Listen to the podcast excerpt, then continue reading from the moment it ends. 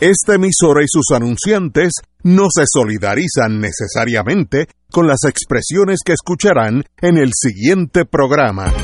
Son las 5 de la tarde, hora de escuchar Fuego Cruzado, el programa de más credibilidad en la radio puertorriqueña, en las voces de Ignacio Rivera, Néstor Duprey y sus panelistas invitados, con su discusión política dinámica e incisiva de los acontecimientos más importantes del momento. Fuego Cruzado comienza ahora.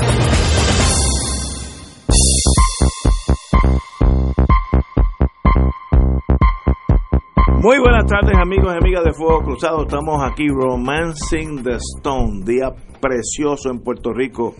Eh, precioso. Precioso en Puerto Pero ¿dónde tú estabas? No el sol. Tranquilo. Pero si lo que ha hecho, mira, lo que ha hecho es calor. No, mira, calor. El calor no es malo.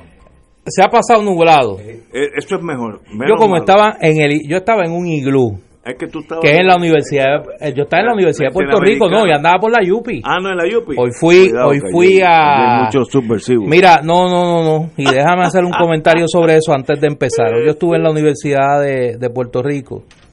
Eh, estaba con unos compañeros de la universidad allí investigando. Estoy. Yo no puedo estar sin hacer nada. Me pongo nervioso. Eh, y la verdad que cuando uno tiene la oportunidad de ir a la colección puertorriqueña de la Universidad de Puerto Rico, el recinto de Río Piedras, en la biblioteca José M. Lázaro, uno se da cuenta de qué se trata la universidad. Allí hay un grupo de bibliotecarias y bibliotecarios que tienen un amor por la historia de Puerto Rico y un amor por la universidad que es difícil de, equiparar.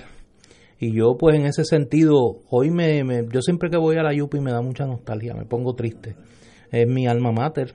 Allí aprendí muchas cosas, unas buenas, otras no tan buenas, eh, todas útiles, todas útiles. Pero la verdad que, y lo voy a decir como lo siento y un poco fuerte, hay que ser un mal nacido para querer la destrucción de la Universidad de Puerto Rico. Hay que tener el corazón de hojalata y hay que ser un despatriado del alma. Hay que ser un despatriado del alma para querer la destrucción de la Universidad de Puerto Rico. Y pues quería dar ese testimonio para lo que sirva. Eh, la historia de Puerto Rico no se podría contar si no tuviéramos un grupo de hombres y mujeres allí que ayudan a los investigadores. No son como otros, porque aquí hay de todo, como en botica. Pero allí en la colección puertorriqueña de la Universidad de Puerto Rico se esmeran en que los investigadores, los historiadores, los ciudadanos que van allí, los estudiantes de las escuelas públicas y privadas de Puerto Rico salgan con, con un mayor conocimiento de la historia de su país y en ese sentido me parece que son un patrimonio eh, del pueblo de Puerto Rico. Que otros no lo sepan apreciar, pues aquí hay mucho colaboracionista, hablaba ayer de eso. De, los de Petán. De los que estuvieran, estarían, si estuvieran en Francia en 1944, estarían con Petán, estarían combatiendo hoy a las tropas aliadas cuando entraron a Normandía. Estarían allí con los muchachos de la, de la Wehrmacht, de Adolfito. Estarían allí. Eh, pero quería dar ese testimonio y, siempre para mí es, es alegría y tristeza cuando voy a la universidad. Bueno, vamos a empezar hoy. Hoy es el 75 aniversario de el ataque a Normandía, el desembarco a Normandía, vamos a ponerlo en, términos perspectivos. Eh, y, eso es, se podría dar un curso de tal vez un semestre de lo que significó Normandía. Todas las historias alrededor de eso son fascinantes. Como sabemos nosotros, en el 1941 Alemania en seis semanas le dio una zunda pela a Francia. Los franceses estaban listos para defender la Primera Guerra Mundial y hicieron una muralla que, se llamaba la línea Maginot porque el, el, miembro del Parlamento que se inventó esa idea de poner unas fortificaciones en toda la frontera, frontera entre Suiza y eh, Holanda, Bélgica, perdón, eh, que iba a separar a Alemania de Francia y por tanto se iban a apelar la primera, eh, la primera guerra mundial, pues Francia estaba listo. tenían unas fortificaciones, artillería subterránea, bueno, túneles, estaban listos para una guerra que no se iba a dar porque ya se habían inventado los aviones y los tanques le podían pasar por encima a las fortificaciones estáticas. Alemania coge Francia, hay una sección del sur sureste de, de Francia que se queda en manos de los colaboracionistas, el general Philippe Pétain, héroe de la Primera Guerra Mundial y traidor en la Segunda Guerra Mundial, eso es otro aspecto. Y no, pero eso hay que decirlo también. Héroe en la primera porque el mundo está, la, historia está llena de traidores también. Sí, que son héroes en un momento y traidores en la, en la otra. Pero eso fue un caso clásico. Ser el gobierno de Vichy. Sí, Vichy, que porque era en Vichy, Francia, donde sale el agua esa que uno toma aquí, lo más, la gente que son de los de arriba, Marilú y esa gente, toman agua. Marilú toma agua de Sí, sí, ella, no toma de acueducto. Eso no es, mira, de ahí de acueducto, de carraízo. Eso es fino. y entonces, eh, después de los ingleses se batieron tres años solitos y desde el 40. Tuvieron la gran ayuda, porque ahora estoy siendo militar, no estoy siendo apasionado que Rusia aguantó el Déjame dar una nota al calce, porque es que, es que a mí me... Quiero usar este evento histórico de paralelismo. Los ingleses se batieron dos años, porque antes de eso tuvieron dos años a un charlatán de nombre de, de nombre Neville Chamberlain que hizo todo lo posible por llegar a un arreglo con Hitler.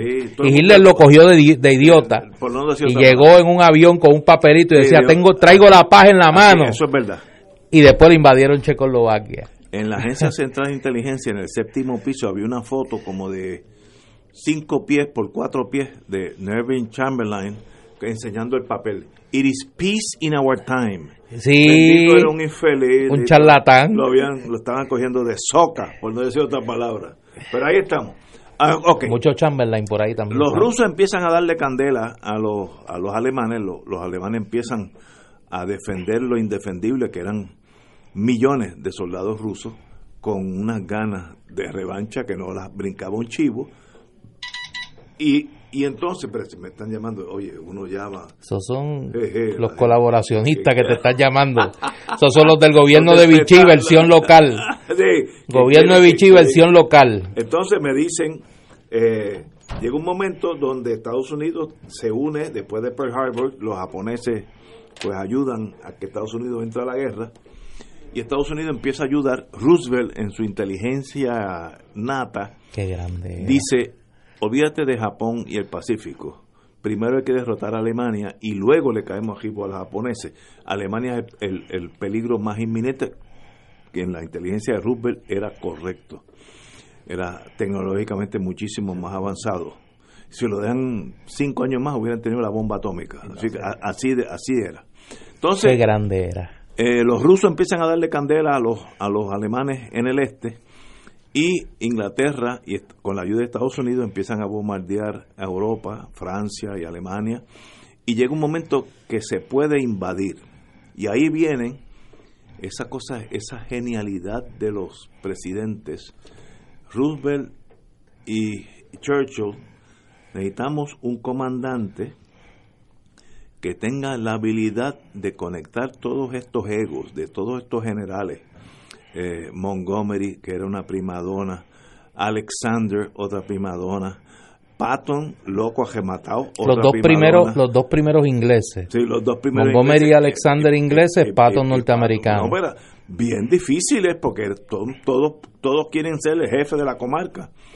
Eh, y entonces Roosevelt, con el visto bueno de Churchill, dicen, yo tengo uno que fíjate lo que es el líder de un país. Este no tiene mucha, no tiene ninguna experiencia en combate, pero es un conciliador natural, que se llama Dwight D. Eisenhower, que era un desconocido general. Grande. Pero no era, ¿sabes? No era conocido. No era MacArthur en el Pacífico. Fue ayudante de MacArthur en Filipinas. Exactamente. Y entonces lo nombran y este señor es un administrador clásico reúne, como él le decía, swellheads, estas cabezas llenas de aire, por no decir otra cosa. Eh, tenía que conciliar todos estos señores. Eh, había un Alexander inglés que tampoco era, había Auchinleck inglés también. Había unos muchachos allí bien difíciles y Eisenhower empieza a bailar con ellos, dance with them, como él decía, a, a tongonearlo, vamos a poner así. Y llega un momento donde ya Estados Unidos tiene la fuerza para atacar. Ahora, tú no vas a atacar a Alemania así al wipipío, sino tiene, como decía Churchill, tiene la verdad en guerra, hay que cubrirla with a bodyguard of lies, con unos guardaespaldas de mentiras. Y empiezan a desviar la atención de lo que los alemanes esperaban en el ataque de los ingleses y de los americanos a Europa. Los alemanes culturalmente tienen la desventaja que ellos tienen una cultura tan recia que cuando ellos, llegan lógicamente a una conclusión, 2 y 2 es 4, se le hace muy difícil que los convenza que puede ser 3 o puede ser 5. Y en la vida, excepto la matemática, todo lo otro es flexible. Y los ingleses, que conocían los alemanes, se dan cuenta de eso. Bueno, pues la lógica alemana de combate es que el desembarco va a ser por eh, Pas de Calais, que es a unos 22 millas o kilómetros, no sé cuál de las dos, estoy, estoy seguro que ya me lo dirán, o 22 millas o 22 kilómetros de los, White Cliffs of Dover, Dover, Inglaterra, y Pas de Calais, Francia, donde lo lógico es que vas a cruzar por el estrecho más chiquito. Los alemanes dijeron, bueno, es que eso es lo lógico, por tanto, por ahí va a ser. Y en la vida eso no es así, porque si el enemigo no hace lo que tú esperas que va a hacer, pues tú tienes un problema. Entonces los americanos y la, la inteligencia inglesa es sofisticadísima, empiezan a darle a los alemanes la, el veneno de sus propias convicciones. Ellos tenían un, un agente que se llama Cícero, que era Juan Pujol, que era catalán, catalán sí, que era un agente de la inteligencia británica en Londres, que los, los alemanes pensaban que era agente alemán, un doble agente. Y por tanto Pujol mandaba eh, mensajes en clave a los efectos que eh, Inglaterra efectivamente iba a ir por paz de Calais. También hubo eh, un desembarco, entre comillas, mensajes en clave, pero para que los alemanes supieran que el desembarco iba a ser por los Balcanes, por Grecia, por ahí para abajo, que era un flanco débil de los, de los alemanes, porque recuerden que los rusos ya estaban acercándose, así que era, tenía cierto sentido ir por los Balcanes y ayudar a los rusos a pasar de rolo a los ingleses. Y lo más grande, y de esto se han escrito libros, el, el, libro se llama The Man Who Never Was, el hombre que nunca fue. Inglaterra inventa un oficial de inteligencia, ay, se algo, eh, eh, apellido Martin, Martín, en inglés, no creo que sea familia de Fernando Martín, pero hay que, hay que, hay que pasarle el polígrafo por encima a los dos. y este señor Martín había muerto en Londres de pulmonía y entonces lo hacen pasar como un oficial inglés, un submarino lo tira al frente de Algeciras, España. Algeciras queda mirando a África en el estrecho de Gibraltar. Eh, y entonces la corriente de Algeciras es hacia el puerto de Algeciras, va hacia Algeciras. Así que si tú tiras un dron o tú tiras un muerto, a la larga llega a la playa de Algeciras con unas órdenes secretas, tenía carta de novia, tenía, era perfecto el cover y los españoles, que eran franquistas, bless their soul, le dejan ver a la inteligencia alemana que esta carta decía, pues mira, te esperamos, usted eh, daba implicar, tampoco puede ser muy obvio, daba implicar que el ataque era por Pas de Calais, donde se esperaba. Entonces los alemanes, el, el, el, este operación, se me olvida el nombre ahora, pero la operación de este señor Martin, eh, dicen, obviamente, el ataque va a ser por Pas de Calais. Y mueven las divisiones blindadas, que eran muy superiores a las americanas y las inglesas, muy superiores, las ponen velando el ataque a de Inglaterra y Estados Unidos en el estrecho más pequeño. Cuando Eisenhower, con, con el visto bueno de Churchill y Roosevelt, buscó el sitio más, más lejos, que era lo menos lógico para los, para los alemanes, que era Normandía. Eh, y entonces, pues, empieza la operación Normandía. Se te, queda, se te queda una parte importante, que es la operación que la le encarga Eisenhower al general George Patton. Ah, bueno, para que para que un ejército. para que invente eh, invente un batallón. No, no, un ejército. Eh, invente un ejército con tanques ficticios ficticio, de hule. De hule. Y entonces los coloca y está entrenando y todo con un ejército ficticio. Eso se llama... Y tanques de hule. Y los alemanes, eso los convence más aún de que la invasión viene por Paz de Calais. Y el tráfico del ejército, el sargento Pérez llamando a la sargento eh, Guzmán. Que ahí, tuve, que ahí tuve el genio de Eisenhower. Eh, porque Eisenhower coge a este hombre, George Patton, que era uno de los egos más desarrollados en la historia de la humanidad, y cuando le dice, no es que tú tienes que montar un ejército de mentiras, dice, pero ¿cómo tú me vas a hacer eso a mí? Yo acabo de venir de, la de, África y de la invasión Italia. O sea, el que tiene que dirigir esa operación soy yo. Le dice, no, no, es que la operación más importante es la, de... es la tuya. Porque yo tengo que despistar a los alemanes y, tengo que convencerlos que la invasión va por Paz de Calais cuando va por, por Normandía. Hacen un ejército ficticio, se llama FUSA, First United States Army, etcétera, etcétera, que, era, que no existía, con tanques de hule, aviones de hule, etcétera, para que la inteligencia americana, eh, alemana le pasara por encima y fotografiara todos en Paz de Calais. Ok, empieza ahora el operativo de verdad. Empieza el ataque a Normandía, que es una playa, tengo aquí los numeritos, de unos 50 millas de largo, es como de aquí a Luquillo, pero todo eso es Normandía, y donde Estados Unidos anoche, a las 12 de la noche, brincaron 15 mil paracaidistas. Miren, movilizar 15 mil paracaidistas para tirarlos donde usted quiera, puede ser de día, donde tú quieras. Es un operativo complejísimo porque 15.000 paracaidistas son tropas élite. Primero, conseguir 15.000 paracaidistas y segundo, tenerlas disponibles para tirarlas en diferentes lugares para despistar el enemigo y a la misma vez cortar las comunicaciones, tumbar uno que otro puente que era, era eh, eh, importante. Había uno, se llamaba, se me, se me olvida el nombre ahora, que entraron con gladia, eh, los planeadores, los ingleses, y con ya mismo algún amigo me dice, y cogieron un puente esencial que no se podía destruir. Un operativo gigantesco.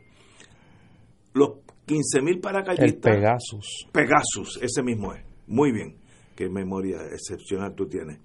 Eh, 15.000 para. Eh, al, otro día, de esos 15.000 paracaidistas, muchos de los cuales murieron acribillados a balazos porque los paracaidistas no, no tienen armor, no, no tienen tanque ni, ni artillería eh, son tropas que más bien para hacer un, una táctica diversionaria, diversionary tactics.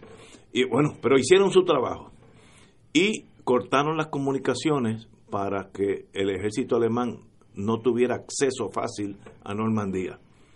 Al otro día, eso de las seis de la tarde, ahí recuento de los propios alemanes que están mirando Normandía, que no pasaba nada, las una de vez en cuando una palomita que va por allí, y de momento a las 6 de la tarde cuando se va esa, esa neblina de Europa, de momento aparecen 10.000 barcos, tengo los números aquí, 10.000 barcos. Ustedes saben lo que en el horizonte de Viejo San Juan hasta Luquillo, usted puede eh, a la misma vez ver 10.000 barcos acercarse a Puerto Rico para poder conseguir. Es una cosa despeluznante. 11.000 aviones. Eh, y sencillamente, esa parte, cuando ellos llaman a los headquarters en Berlín, el, el, Hitler estaba durmiendo, nadie se atreve a molestarlo porque estaba medio loco ya para entonces. Y entonces pasan cinco o seis horas cruciales en las que Estados Unidos, Inglaterra y Canadá, y los polacos y los checos, había un montón de nacionalidades, están desembarcando con los locales que estaban allí, que eran alemanes. Habían hasta unas tropas rusas que estaban ayudando a los alemanes que estaban en esa en ese perímetro, pero son tropas de segunda clase porque primero no son alemanes y segundo no quieren morir contra los ingleses. Oye, déjame dar una nota al calce ahí importantísima que me la señala un querido amigo, colega, que es que gran parte del éxito de la operación eh, que desemboca en el día de hoy en la invasión a Normandía tiene mucho que ver con la capacidad que tuvo la inteligencia británica, gracias a un matemático que la historia ha intentado ah. borrarlo pero no ha podido porque era homosexual y sufrió muchísimo discrimen por su condición de homosexual. Alan Turing que de, junto con un, con un grupo de matemáticos descifró el código Enigma que era el código que utilizaba la inteligencia la inteligencia alemana para comunicarse y ahí se pudo obtener gran parte de la inteligencia que facilitó luego la invasión a Normandía. Eh, y quería traerlo porque, como me señala eh, el profesor eh, Jesús Cepeda, José Cepeda, no, no se le da el reconocimiento que tiene en la historia. Afortunadamente, se hizo una película hace algunos años, bastante fiel a la historia, debo decir, sobre, sobre este grupo de matemáticos que lograron descifrar el código de inteligencia alemana y por eso pues la operación tuvo éxito. Quería traer eso porque además del componente militar, totalmente correcto. La inteligencia aquí tuvo, la inteligencia y el espionaje tuvieron mucho que ver.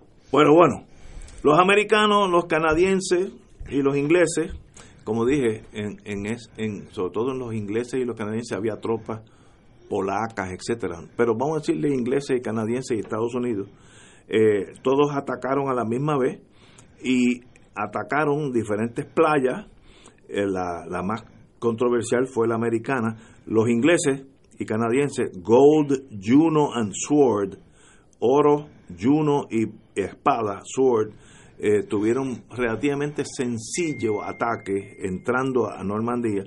Estados Unidos tuvo problemas en Omaha Beach, eh, donde allí murieron 2.000 americanos en los primeros minutos del ataque. Así que estamos hablando una batalla de verdad. Eh, pero pudieron eliminarlo, la, resistencia y todo esa, ese puente entró eh, en el primer día, eh, al, final del primer día, aproximadamente 156 mil soldados de combate ya estaban entrando en la playa de Normandía. al final del día, 4.000 tropas americanas y canadienses e inglesas perdieron la vida. Así que ese día fue bastante costoso. Pero seguimos caminando eh, y sencillamente al, a la semana había 326 mil tropas de combate, 50 mil vehículos y 100 mil toneladas de equipo ya en tierra firme y ya sencillamente ya Estados Unidos y, Europa tenía lo que se llama una cabeza de puente que ya para Alemania, recuérdense que Alemania a la misma vez está peleando con los rusos en el otro lado, así que está dividido en dos bandos.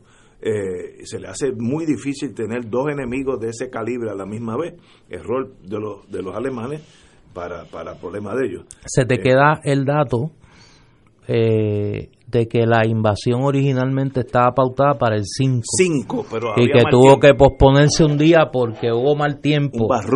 Y estaba leyendo, para que veamos la importancia también de la ciencia, eh, Dwight D. Eisenhower recibe el informe del meteorólogo. Que se llamaba Capitán Skaggs, inglés. Y el meteorólogo le dice, bueno, eh, va a caer mañana una tormenta aquí allí en Normandía y va a ser bien difícil. Y él dice, estaba haciendo un sol extraordinario.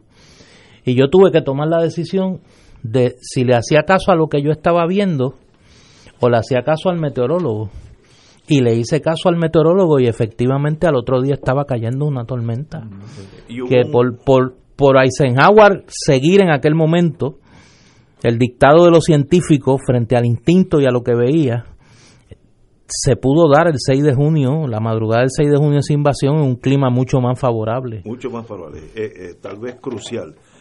Al final de junio, Estados Unidos, Inglaterra y Canadá habían desembarcado 850 mil soldados de combate en vía Normandía y 150 mil vehículos y tanques. Así que estamos hablando de la operación logística más compleja en la historia de la humanidad. Aún hoy no ha habido una operación más compleja que ese. Todo lo que pasó antes y después palidece ante el ataque a Normandía. Eh, hubo, como siempre, problemas, eh, sobre todo en el mando alemán, hubo confusión, torpeza. Hitler era un buen dictador, pero era un pésimo comandante de combate. Y, Además era un fanático político. Sí, que esos nunca saben nada. Este, luego, agosto del 44, la ciudad Luz es liberada por los, por los aliados con el visto bueno del general von Scholzitz que desobedece las órdenes expresas de Hitler de destruir París. Hitler estaba loco, obviamente, loco de mente. Y él dio una orden que está escrita, destruya todo, todo, que no quede nada en París, como hizo en Polonia. Polonia, la Alemania la destruyó completa, Varsovia, perdón, Varsovia. No quedó una casa, un edificio. Él quería eso mismo en, en París y el general von Schotzitz, obviamente una persona culta, leída, dijo, ah, sí, yo voy a hacer, no se preocupe, yo estoy a cargo de esto, y no hizo nada. Los franceses, como son tan dignos y tan finos, después de la guerra le dieron la ciudadanía francesa al general von Schotzitz en, en honor a una persona que por su cultura desobedeció una orden que se puso a que lo fusilaran, pero salvó a París. Esto es eh, hoy junio 6 del 1944. Ahora, ahora viene lo, bonito. Hoy hubo un brinco de los ex paracaidistas que tienen por lo menos 80, no, 90 años, porque hoy es el aniversario número 75 y aquí vemos una, uno de los muchachos que debe tener cerca de los 90 bajando en el aire con su bandera americana a los noventa y pico años. Estoy seguro que muchos de ellos deben estar en el hospital allá en Francia en este momento, porque dar contra el piso a los 21 años y dar contra el piso a la edad de nosotros, pues no, no es fácil. Aquí hay muchos, los mencionan, eh, Tom Rice, Irving Locker, eh, Locker tiene 94 y brincó.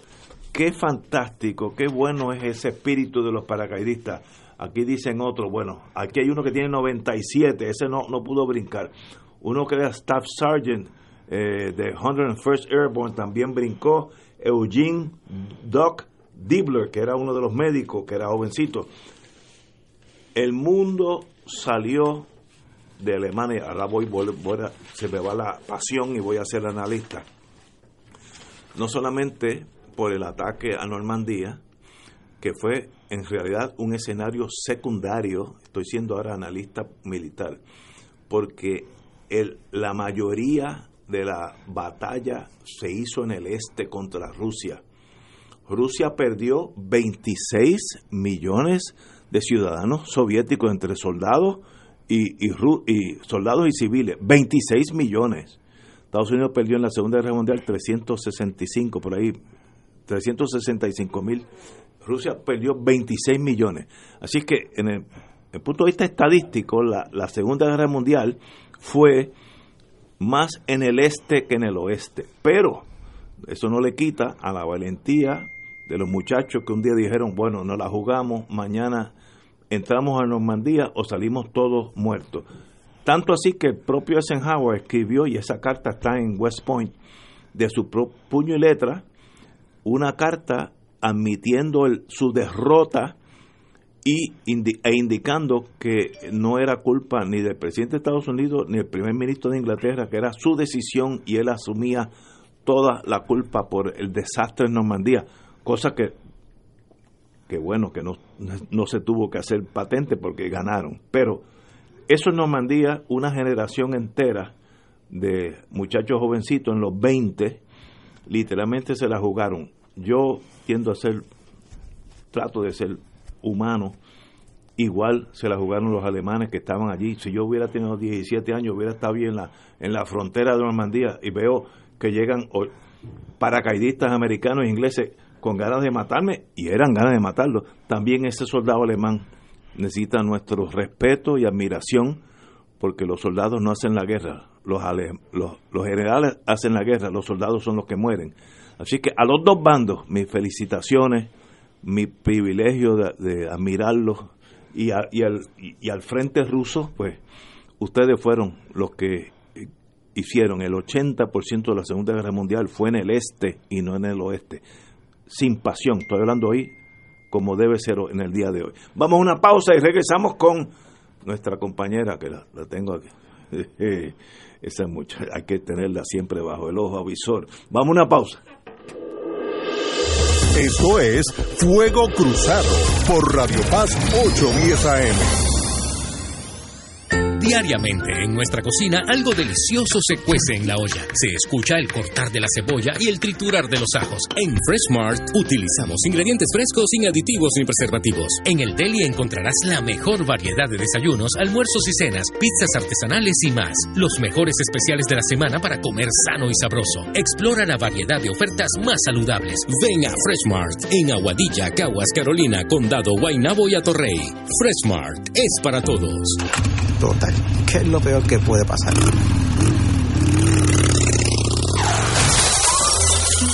Cuando te montas en tu motora sin vestimenta adecuada, corres muchos riesgos que te perjudican a ti y a los que amas.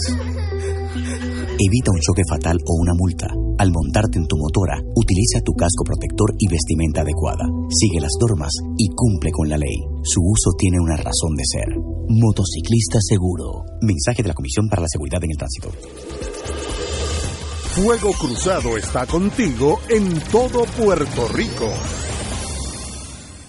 El licenciado Ricardo Pascual cuenta con 29 años de abogado en la práctica civil de daños y perjuicios, caídas, accidentes, accidentes de tránsito y otros. El licenciado ofrece consultas gratis, incluso si no puede llegar a la oficina, vamos a su residencia. Si usted, un familiar o una amistad ha sufrido un accidente, llame para cita y consulta al 787-510-4883, 510-4883. La oficina del licenciado Pascual está en el Centro Internacional de Mercadeo, carretera 165, Torre 1, oficina 210 en Guaynabo, frente a la cárcel federal. Recuerde, llame para orientarle y ayudarle al 787-510-4883, 510-4883. La Academia Espíritu Santo de Levittown anuncia su periodo de matrícula 2019-2020. Aprovecha los precios más competitivos en matrícula, rematrícula y nuevo ingreso, desde prekinder a un décimo grado, con contamos con el programa académico y religioso más completo, laboratorio de ciencias y tecnología, pizarras inteligentes, servicio de comedor escolar, enfermería, seguridad, entre otros. Dale a tus hijos la oportunidad de ser parte de nuestra comunidad para que pueda crecer en ellos ese espíritu de tigres de la Academia Espíritu Santo. Estamos acreditados por a Middle State Association, Academia Espíritu Santo de Levittown, iluminados por el Espíritu, guiados por la fe. 7840905 7840160 o accede a academiaespiritusanto.org. Ciertas restricciones aplican. Si una buena historia quieres escuchar, si quieres saber lo que en verdad pasó, ya no tienes por qué esperar, solo con la radio y haz como yo. Es la radio, la radio, la radio soy yo. Si tú quieres descubrir, es mejor escuchar y activarte aquí. Conéctate a la radio, es la radio, la radio, la radio soy yo escuchar y activarte aquí. Conéctate a la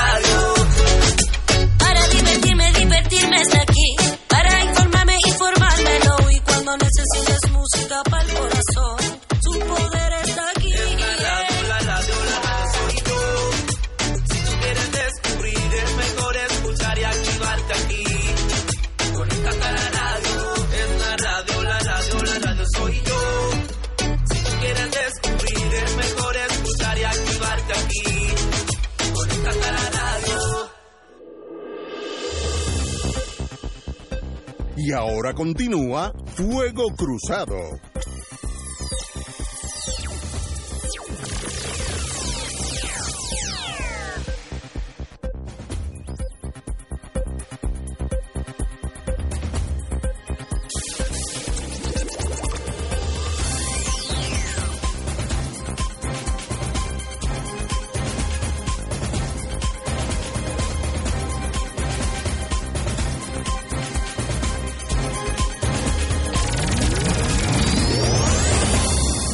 Back in the US.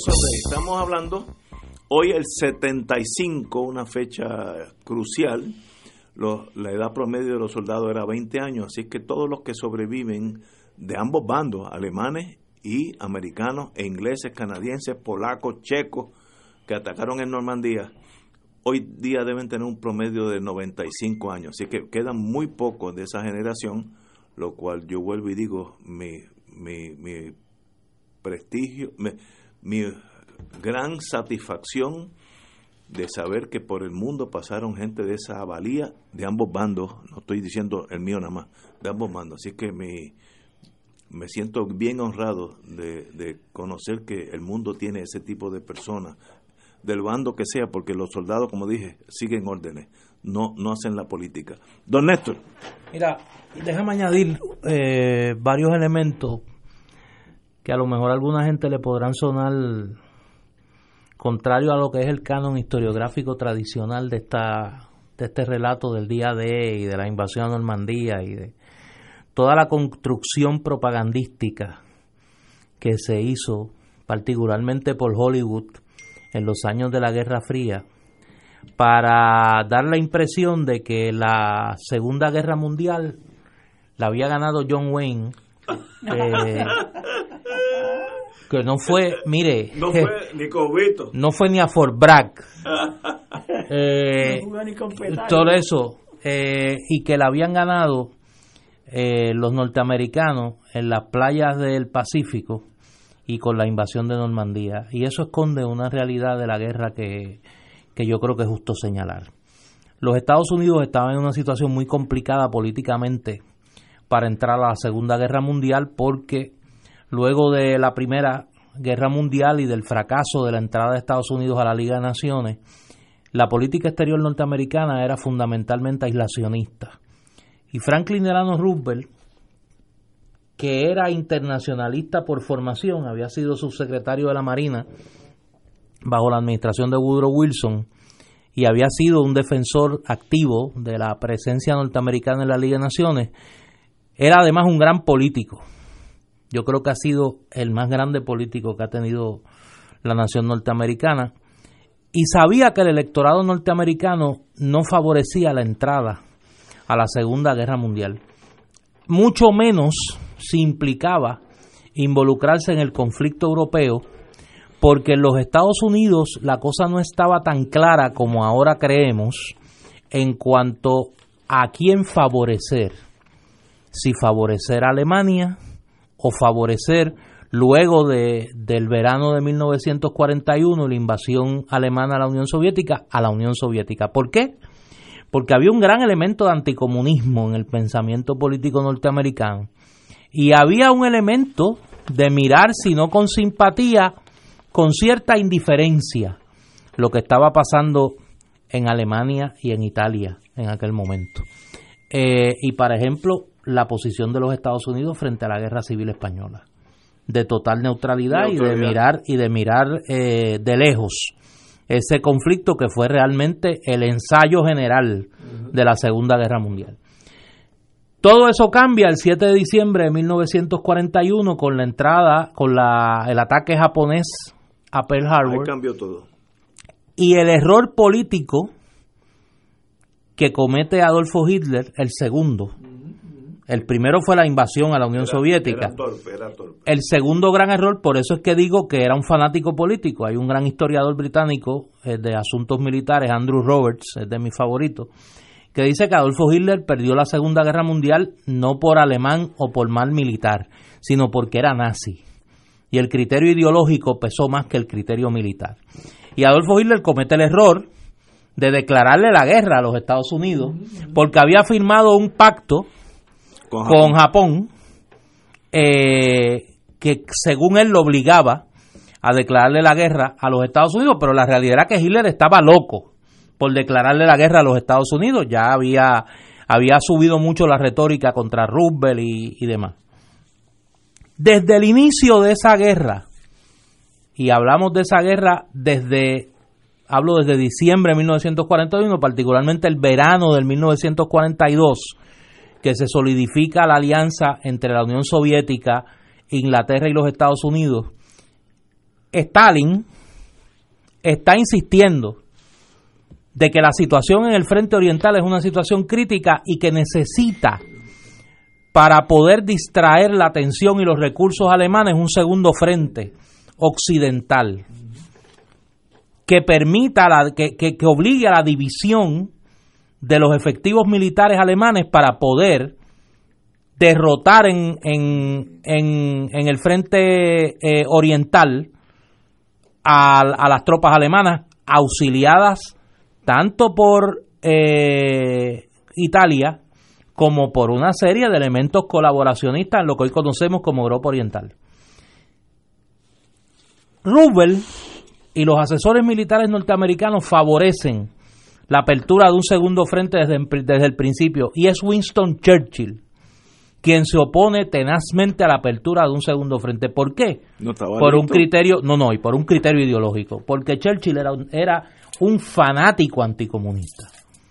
Y Churchill, aunque no tenía las posturas de Neville Chamberlain, de que, que era un charlatán, vuelvo y digo, y un cobarde, a Churchill por un momento no le interesaba mucho fortalecer a la Unión Soviética. Y en un momento dado tratará, tratará de llegar a un término con eh, los militares alemanes. Ahí está la supuesta visita sorpresa de eh, Rudolf Hess a Inglaterra, que llegó a Escocia, que llegó disque en paracaídas de sorpresa. Eh, la diplomacia inglesa y la aristocracia inglesa, incluyendo al, al eh, rey que abdicó Eduardo VII, eh, negociando eh, por, por la trastienda algún tipo de acuerdo con el gobierno alemán. Es la insistencia de Franklin Delano Roosevelt de que se abra un segundo frente, lo que permite que se logre una solución de transición, que es el inicio de una serie de operaciones en Europa, en el sur de Europa, de ahí los combates en el norte de África, de ahí los combates en Italia, la batalla de Sicilia, que va a ser crucial en, esa, en, ese camino, y es la insistencia de Franklin Delano Roosevelt lo que logra que se dé lo que hoy se lo que hoy se conmemora, que es la invasión aliada con todo el poderío de tanto de las tropas norteamericanas como de las tropas inglesas. Y ahí hay una segunda decisión de Franklin Delano Roosevelt y por eso de ahí la grandeza de Roosevelt.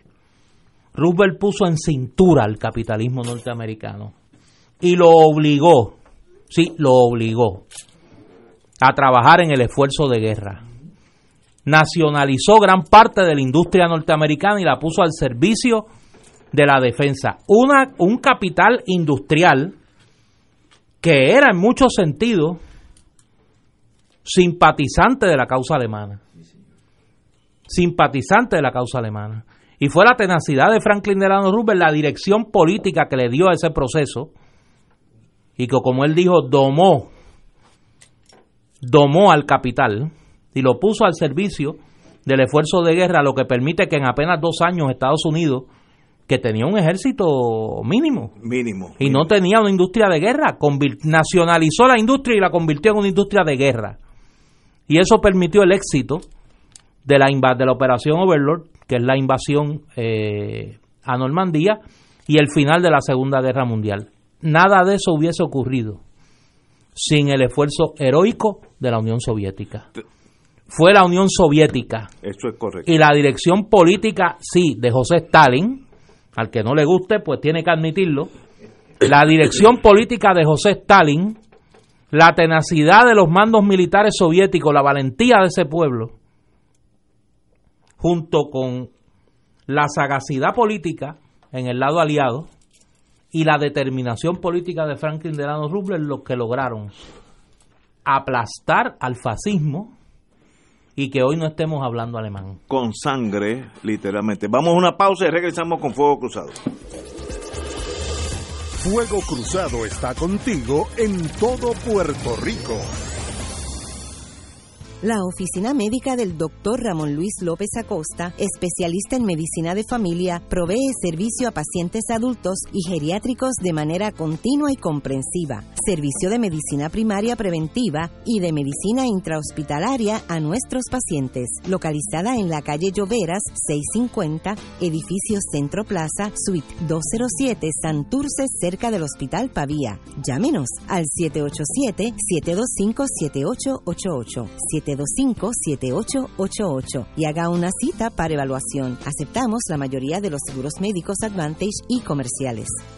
Oficina Doctor Frank Gaudier. Realizamos estudios de mamografía, sonogramas, CT scan, densitometría, rayos X y estudios vasculares. Nuestro horario de servicio es lunes a viernes de 7 de la mañana a 4 de la tarde. Ubicados en el Pavía Medical Plaza 611 Santurce. Con nuestra experiencia le brindamos un servicio de calidad. Para más información llamar al 787 268 101 268-1015. Cardiovascular Radiology Institute. Mejore la toma de decisiones de su empresa utilizando una estructura bien definida de indicadores de desempeño. El KPI Institute and Global Consulting Group le invita a un seminario conducente a una certificación profesional en indicadores claves de desempeño. KPI por sus siglas en inglés los días 19, 20 y 21 de julio en el Hotel Verdanza de Isla Verde. Este evento va dirigido a personas de diferentes campos de negocios como finanzas, recursos humanos, producción, logística y sistema de información. Si usted es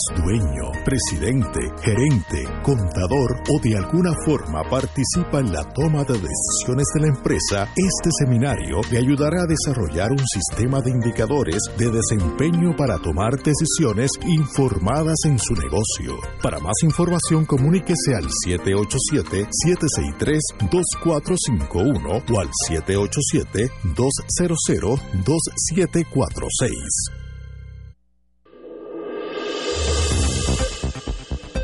Y ahora continúa Fuego Cruzado. Señoras y señores, gracias por las notas que nos han enviado. Nosotros, como dijimos, cuando analizamos las cosas, somos neutrales y uno no puede hablar de Normandía y toda heroicidad que sucedió allí, que pasó, de paso, un juez federal de aquí, el juez Acosta, estuvo en Normandía. Estuvo en Normandía. Y nos contaba, era un niño de 17 años, las penurias que pasó. Oye, y para los fanáticos del béisbol, Yogi Berra. Sí, estaba allí. Estuvo en Normandía. Sí. Sí, Yogi Berra, Yogi Berra estuvo, sí, estaba en la Infantería Marina y estuvo en la invasión de Normandía. Mira, y para que vea lo que es lo que es el paracaidista de cualquier país.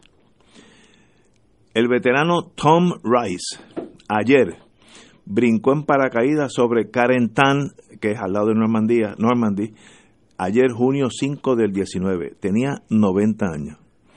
Pero, qué extraordinario. Estos son los que son, los demás son, ¿sabes?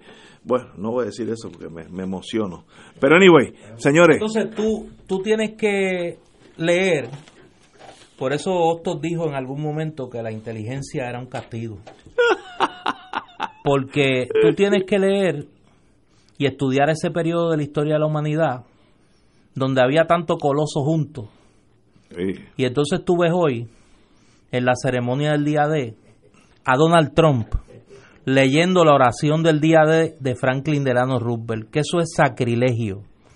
Y tú dices, bueno, ¿qué le pasó a ese país que llegó de aquel momento a este momento y a uno y, uno tiene que entender el deterioro de la sociedad norteamericana eh, y el deterioro de amplios sectores de la política en la humanidad. Eh, en aquel momento, estas tres personas que dirigieron la coalición aliada eran tres enemigos políticos. O sea, Winston Churchill era un aristócrata. Sí. Eh, José Stalin era el hijo de un zapatero de Georgia, eh, combatiente revolucionario, hizo de un país que vivía en el feudalismo una potencia Militar. eh, militar y política. ¿Verdad? eh, con la Unión Soviética, fue el gran constructor de, esa, de, ese, de ese Estado. Y Franklin Delano Roosevelt, pues no les tengo que decir, porque se me, se, se me forma un nudo en la garganta. Y esas tres personas, con sus diferencias, le dieron una batalla a ese enemigo implacable que era el fascismo. O sea, ahora que se sabe el final de la película, es un mamey. Pero en 1940, las apuestas daban a ganar a Alemania la Segunda Guerra Mundial. Y hoy estaríamos hablando alemán, no tengo duda alguna. Ah, ah, pero Muy bonito que es, dicho sea de paso. Los errores, los errores Era- de un fanático político, como era Adolfo Hitler, que repito, era más fanático político que estratega militar. oh. Y segundo, la capacidad de esos tres pueblos, del pueblo inglés de soportar la, el ataque militar despe- a- despiadado en el aire por, el, por la aviación alemana, del pueblo soviético de en dos años batirse con prácticamente solo contra el ejército alemán y el ejército italiano, y en el caso de los Estados Unidos, de que una vez entra a la guerra, aún los más feroces opositores de Franklin Delano Roosevelt se, se unieron al esfuerzo. Había un famoso senador norteamericano, Arthur Vanderberg, republicano aislacionista, eh, era quizá la- una de las mentes más brillantes en cuanto a política exterior, pero era aislacionista. Tan pronto se dio el ataque a Pearl Harbor, dijo, Ya, se- nos fuimos. sí. se fue a defender la participación de los Estados Unidos en la Segunda Guerra Mundial. O sea, hay que entender eso también porque ahora no, no se puede ver esto desde el prisma del siglo XXI. Hay que verlo en el contexto histórico complejo del mundo de la década del 30 y de principios de la década del 40. Y aquí estaba el Partido Popular en el poder eh, 40 y en el 44. 44. En el 44 el Partido Popular iba camino al copo electoral. Eh, ¿Y qué pasó después? ya se había celebrado el primer congreso. No, pero ¿Y qué es importante para lo que va a pasar después. Porque en aquel momento el Partido Popular era un partido fundamentalmente compuesto por independentistas. Ya se había celebrado el primer Congreso pro Independencia en 1943. Eh, la mayoría del liderato del Partido Popular era independentista. Y ya el Partido Popular tenía un compromiso en su programa de que una vez finalizada la guerra y alcanzada, como decía el programa el 44, la paz mundial, se iba a poner en marcha un proceso para que el pueblo de Puerto Rico decidiera finalmente eh, su estatus político entre la estadidad y la independencia, favorecida la independencia por la inmensa mayoría del liderato del Partido Popular. Con ese compromiso se ganan las elecciones de 1944, llega el 1945 y por ahí viene la Guerra Fría y pues sabemos lo que pasó después. Pero era, era un mundo muy distinto al actual, muy complejo. En ese sentido yo recomiendo con entusiasmo el libro de Ángel Collado, Truman y Puerto Rico, Sí, porque excelente. es mucho más que Truman y mucho más que Puerto Rico. Es un libro que da todo ese contexto de, del mundo en la, en la Segunda Guerra y de las decisiones geopolíticas que se tomaron en ese momento y cómo afectaron a Puerto Rico, pero era un, era un país complejo. Un dato anecdótico. Anoche, como yo soy así un apasionado de la historia, estaba escuchando la transmisión de la CBS la noche eh, y la mañana de, del 6 de junio de 1944. Y es curioso que la radio alemana es la primera que da la noticia de la invasión a Normandía. Y en los medios, tanto ingleses como norteamericanos, no se creía las versiones que estaba dando la radio alemana, que creo que hay que darle ese punto a la radio alemana de que lo mencionaba, lo estaba reportando con bastante fidelidad los hechos.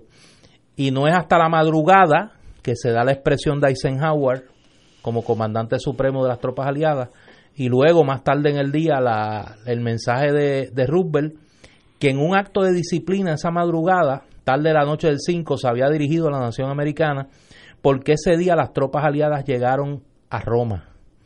Fue la caída de Roma. Y, y tuvo la disciplina de, aún sabiendo que mientras él estaba hablando, estaba en marcha la operación Overlord eh, y la invasión a Normandía, eh, no hizo un solo comentario sobre el asunto. Extraordinario suceso hace 75 años.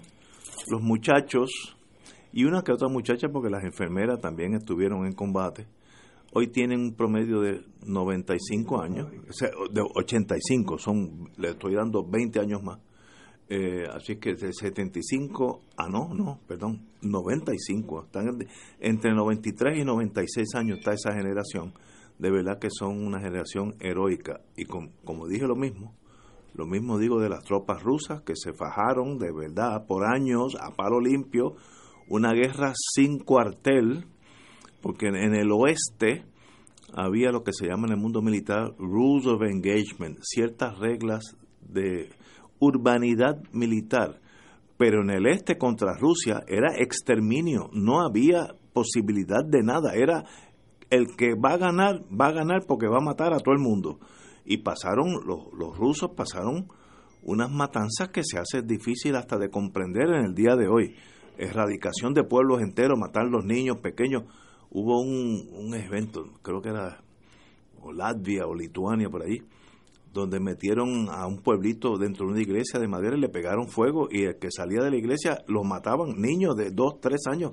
Una los alemanes eran una cosa, una aberración a la humanidad y los rusos se chuparon todo eso y cuando llegaron a Berlín, pues, de más está decir que eh, tenían algo, algo que protestar por- sobre lo que le había pasado. Pero, it is what it is, hoy, hoy somos todos amigos, Alemania es el poder económico en Europa. Todos no. Todos somos amigos. todos no. Ale- Rusia es amigo de Estados Unidos, eh, Rusia es amigo de Alemania, ya todos aquellos El enemigos- gobierno ruso es amigo de Trump. no, bueno, y, y el pueblo ruso es amigo de los pueblos americanos, somos todos hermanos. Y nadie, que nadie saque una bayoneta porque eso está de más. En eso yo estoy, yo estoy seguro que la compañera Guzmán está conmigo. Que es pacifista, por Paz, eso no... Pacifista natural. Sí, Esta muchacha es natural. Pero en el 44 hubiese votado por el Partido Popular. A lo mejor. Sí. En lo que yo estaba pensando. Le han mientras- bajado con la mientras- dura. Sí, sí, sí. En lo que yo estaba pensando mientras ustedes hablaban de todo eso, que obviamente pues yo reconozco la capacidad de síntesis de ambos de, de recoger un, un evento histórico importante, ¿no? Pero al mismo tiempo yo pensaba eh, en cuántos puertorriqueños habrán participado de esa Segunda Guerra Mundial eh, simple y sencillamente por la relación política de Puerto Rico con los Estados Unidos, ¿verdad? Que me parece una enorme injusticia porque eh, eso fue en virtud de, de la de la implantación aquí de un régimen colonial, ¿no? Burdo en aquel momento, porque fue incluso antes de que se nos bautizara como Estado Libre Asociado.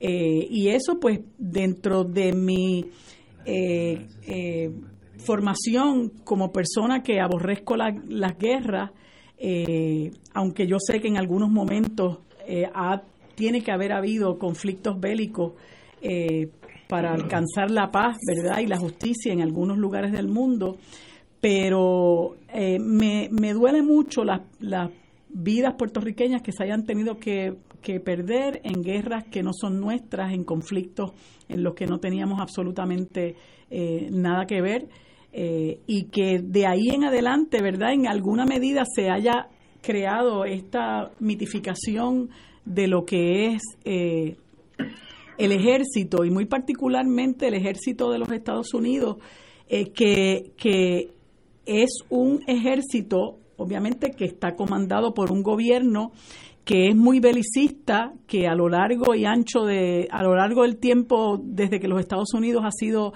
eh, república, pues se ha dedicado a, a crear y a, y a declarar guerras contra contra otros países y ya nosotros sabemos pues que Estados Unidos está controlado por un complejo militar industrial. Cuánto dinero cuántos billones de dólares se dedican al de- a lo que llaman el Departamento de la Defensa que antes se llamaba el Departamento de la Guerra como como realmente se debió seguir llamando luego se cambió al Departamento de la Defensa. Cuántos billones de dólares se, se destinan a las guerras en el mundo. Y si bien es cierto que Ignacio hablaba de barbaridades que cometían el ejército eh, de nazi en aquel tiempo, nosotros no podemos olvidar muchas cosas que ha hecho el ejército estadounidense en las guerras en las que, ha declarado, ¿verdad? En las invasiones que ha eh, declarado a lo largo del siglo XX. Eh, y muchas de esas cosas que ha hecho el ejército estadounidense las ha denunciado precisamente eh, Wikileaks.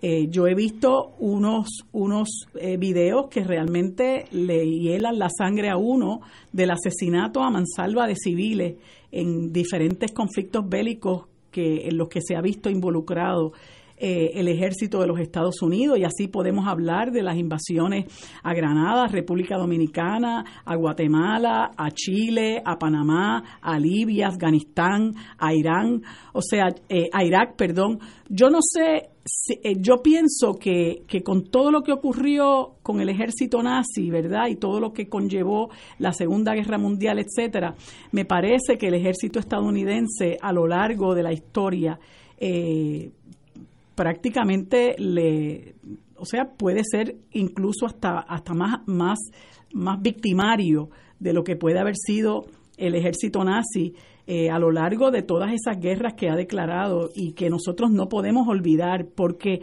una de las cosas que yo resiento, y esto lo digo con respeto a aquellos que veneran el haber servido en, las, en, en el ejército estadounidense, una de las cosas que yo resiento es que se les llame héroes. Porque cuando usted analiza las incursiones que ha hecho el ejército de los Estados Unidos a lo largo de la historia en muchos de estos países que yo he mencionado, no hay nada heroico en esto, ¿verdad? Eh, se ha ido a asesinar civiles para, para derrotar gobiernos legítimamente electos y para colocar eh, títeres del gobierno de los Estados Unidos. Y a pesar de que en aquel momento se pudiera decir que triunfó esta alianza contra el fascismo que representaba el ejército, el ejército nazi, es triste que 75 años más tarde nosotros estemos enfrentando la, eh, el fascismo crudo en el propio gobierno de Trump, ¿verdad? La forma en que hoy se ven amenazados gobiernos como el de Cuba, gobiernos como el de Venezuela, eh, en manos de gente inescrupulosa como lo es Mike Pompeo, como lo es el mismo Donald Trump, como es Elliot Abrams, como lo es Mike Pence, eh, como lo es, sé que me, se me está quedando uno, que, ah, como es John Bolton, ¿no? Eh, nosotros en estos, en estos tiempos estamos enfrentando eso, estamos enfrentando una, una gran amenaza a la paz de la región, estamos eh, enfrentando una gran amenaza a la paz mundial eh, y estamos viviendo tristemente eh, conflictos bélicos muy injustos y la muerte de muchos civiles, la muerte de mucha gente inocente por el mero hecho de la guerra, punto y se acabó. El, la guerra de Irak fue una cosa criminal. Y yo no sé cómo la guerra de Libia fue igualmente criminal. Y yo no sé cómo, francamente, eh, no hay unos juicios eh, contra, contra Obama y contra George W. Bush, ¿verdad? Porque son criminales, son crímenes contra la humanidad. A Obama le dieron el Premio Nobel de la Paz, lo que me parece una afrenta. Eh, a, aquellos que luchan por la verdadera paz. Y lo que hizo George W. Bush, que han tenido que reconocer que le mintió al mundo entero al decir que Saddam Hussein tenía armas de, destrucción masiva y que con eso más de 300.000 civiles iraquíes fallecieron. Eh, francamente, lo que merece es un juicio eh, de este individuo eh, donde, donde se le condene a la cárcel de por vida. Eh, y Obama, bueno, es otro que tal baila. Lo que pasa es que aquí se tienden a, a, deformar las cosas como en un momento dado eh, según un artículo que me enviaron ahorita, eh, se ha deformado a lo largo de la historia precisamente esa gesta que hizo el, el, ejército soviético y se le ha dado a creer al mundo y se le ha dado a creer a los, se le ha hecho creer a los estadounidenses que esto fue una, una victoria del ejército estadounidense. Pero yo creo que las cosas también hay que eh, ponerlas en su justo contexto y que nosotros hoy hagamos una introspección de si realmente esa, esa, esa esa gesta de, del D-Day, eh, ¿qué nos ha traído? ¿no? Cuando nosotros en este momento estamos enfrentando una gran amenaza eh, y otras personas no están enfrentando una amenaza, otras personas están viviendo la guerra en carne propia, como la viven, la viven los yemeníes, como la viven los, los, los, sirios, eh, como la viven eh, la gente de Afganistán. pero hay otra gente que está enfrentando esa amenaza, como la está enfrentando ahora mismo el pueblo venezolano, como la enfrenta el pueblo cubano, como la enfrenta el pueblo iraní. y contra eso tenemos que luchar. Y tristemente esa amenaza quien la dirige es nada más y nada menos que el país que se vende al mundo como el paladín de las libertades y la democracia, que ahora mismo es una gran amenaza a la paz del mundo entero. Vamos a una pausa y regresamos con este tema. Fuego Cruzado está contigo en todo Puerto Rico.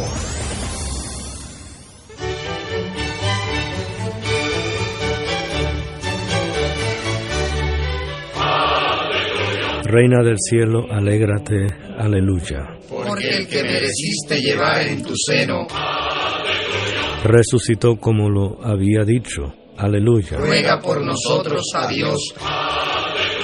Gózate y alégrate, Virgen María, aleluya. Porque ha resucitado Dios verdaderamente. Oremos. Oh Dios, que por la resurrección de tu Hijo, nuestro Señor Jesucristo, has llenado el mundo de alegría. Concédenos, por intercesión de su Madre, la Virgen María, llegar a alcanzar los gozos eternos por Jesucristo nuestro Señor. Gloria al Padre, al Hijo y al Espíritu Santo, como era en un principio, ahora y siempre, por los siglos de los siglos. Amén.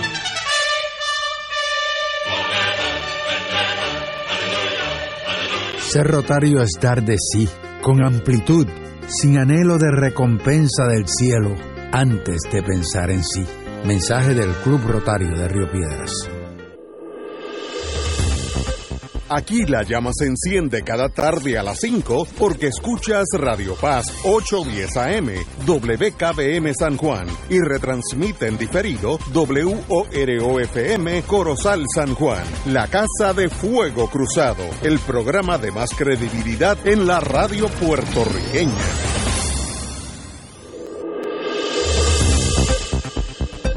Y ahora continúa Fuego Cruzado. Compañero Don Néstor Duprey, usted tiene la palabra. Déjame hacer un comentario porque me parece que hay que dejar un señalamiento que me parece que es importante. Yo creo que el juicio sobre la política exterior norteamericana es un juicio bastante duro. Y los Estados Unidos ni de lejos son el ejemplo de lo que debe ser eh, un país que se precia de ser un país democrático pero yo creo que la historia de la humanidad no conoce una empresa más cruel y más efectiva en ese ejercicio de crueldad que lo que hicieron los nazis de 1940 a 1945 en Europa. No hay comparación. Asesinar en cinco años a más de 6 millones de personas. De judíos, ¿no? Como a despojarlos, despojarlos de sus riquezas, de, sus propiedades. Y prácticamente aniquilar dos terceras partes de la población judía de Europa en un esfuerzo sistemático de encarcelamiento, tortura y asesinato hecho por el ejército alemán con sus colaboracionistas en los países de Europa Oriental. Yo creo que es una empresa criminal que no, tiene, parangón en, la historia de la humanidad. Uno puede señalar otro genocidio, el genocidio en Ruanda, el genocidio eh, en Bosnia Herzegovina, lo que ocurrió en China bajo la revolución cultural, lo que ocurrió en Sudamérica en la década de los 70 con Operación Cóndor, Cóndor, Cóndor. pero el nivel, el nivel de frialdad, de crueldad, de efectividad, la monstruosidad que representa el holocausto es algo sin precedentes. no tiene Yo creo que yo yo creo que hay que distinguirlo. Son dos son dos maneras de actuar nocivas para la humanidad. Pero son dos cosas totalmente distintas. O sea, aquí tú tienes un gobierno que sistemáticamente decide aniquilar una población por el hecho de ser por el hecho de ser población. miembros de esa población, Ajá. sin otro elemento. Sí, sí. O sea, podían ser de derecha, de centro, de izquierda, eh, Pacifista, pacifistas, guerreros, muerto. eh, practicantes de la religión que usted quiera, ateos. El hecho simplemente de ser judío los condenó a muerte. Los condenó a muerte. Eh, y a mí me parece que eso es, eh, repito, me parece que son dos, dos conductas nocivas, ambas, pero claramente distinguibles una de la otra. No, no, es que, es que, es que si, pensar que es lo mismo, pues sencillamente uno vive enajenado de la vida. En la historia de la humanidad no ha habido gobierno, porque siempre hay exceso con los seres humanos. El animal más peligroso en el mundo es el ser humano, pero esos son animales. Pero Alemania fue una estructura gubernamental con la misión de que los judíos hay que sencillamente eliminarlos del mundo y aquellas ra- razas inferiores, los eslavos, tienen que servirle para trabajar en la finca y darle comida a nosotros los, los alemanes que somos la raza superior. Una aberración que no tiene, no tiene comprensión del ser humano y, y sencillamente entraban a Ucrania, que es un productor de trigo natural, y se llevaban el trigo y los ucranianos se morían de hambre, hambre, se corrían. Un, un país que, que producía trigo, pero era para Alemania porque es la raza superior. Eso no se ha visto en la humanidad. Ah, ah, hemos visto actos de locura, Ruanda, Burundi, bueno, pues, pero son actos individuales donde un tipo se vuelve loco y mata a 100 mil personas, eh, aquella cosa de, de Ruanda. Pues, pues muy bien, digo, Bueno, yo pienso que son crueldades, ¿no? Pues, Este, pues, pero pues- no podemos olvidarnos, y yo, pues quizás no podemos entrar a discutir quién tiene más muertos, pero nosotros no nos podemos olvidar de las muertes de Hiros- Hiroshima y Nagasaki. ¿Cómo tú justificas eso? Sí, yo- ¿Cuánta, ¿Cuánta gente mataron en, en esas dos poblaciones y para qué? Te voy a decir, no, de- ¿Por qué déjame la guerra contestar. de Vietnam? No, no, pero aguanta, aguanta. Ahora, De- si nos ponemos a tratar, si nos podemos, a, yo no, a mí no me interesa contar los muertos de un lado y de otro. Yo lo que estoy diciendo es que hay igualmente, igual, igual crueldad. Porque ¿cómo tú puedes justificar esos dos bombardeos a Hiroshima y Nagasaki? Tú exterminar esas poblaciones. sí, ok, si tú eres presidente Truman, tú, Marilu Guzmán, y los generales dicen, vamos a atacar a, a Tokio, no se van a rendir, hay que ir paso a paso. Vamos a perder entre 300 mil y 600 mil soldados americanos en combate. Va- 300 y vamos pobla- poblaciones civiles lo que no están no matando. y vamos a matar dos o tres millones de japoneses civiles y todo porque hay que la opción es esa. O matamos 80 mil en Hiroshima, no, como 100 mil en Hiroshima y 70 mil en Nagasaki. Si los japoneses hubieran tenido la bomba, no la hubieran usado. Ah, porque eran, no no, no, no, no. Yo te no- aseguro que lo habían usado. Y- pero es que la vida es así. No, no, lo que tú estás no diciendo es. no, no, discrepo de estamos ti. hablando con gente, estamos bregando estás diciendo, con gente si los guerrerista y belicista. Y yo no puedo, socolor de que los nazis fueron más crueles o mataron más gente por, por su etnia, etcétera, pues entonces no hacer las críticas que creo que tengo que hacer a lo que es un gobierno belicista, un gobierno que a lo largo de su historia se ha dedicado a crear la guerra, a inventar la guerra, a destruir pueblos a invadir, a, destro- a, de- a destronar gobiernos electi- eh, eh, eh, democráticamente electos para, para, para colocar las personas que ellos quieren que sigan sus propios intereses, que respondan a sus intereses. Entonces, ya lo de los, lo de los nazis ocurrió, bueno, a mitad del siglo XX, ¿verdad? Y salimos de ellos, afortunadamente. Pero el problema es que nosotros seguimos viviendo ahora una era de total desestabilización, de amenaza a la paz del mundo, simple y sencillamente porque existe un país que se llama Estados Unidos de Norteamérica, que tiene el poderío militar más grande del mundo y que se siente con el derecho de dictarle pautas al resto del mundo, al punto de que tú tienes un tipo que se llama Mike Pompeo, que dice, dice, este es la, y, y John Bolton, nosotros, nosotros somos los dueños de América, América para los americanos, sí, estamos revisiting la doctrina Monroe. Y aquí, no, es más, mire, Rusia, usted no puede entrar aquí, China, usted no puede entrar aquí, esto es de nosotros. Pues no, o sea, eh, nosotros tenemos que combatir eso también porque el mundo tiene derecho a vivir en paz. Combate. Ahora ellos no son ninguna monjitas de la caridad, ahora mismo están vendiéndole armas a Arabia Saudita que tiene un genocidio contra la gente en Yemen y son los principales aliados de Israel que tiene un genocidio contra la gente en Gaza.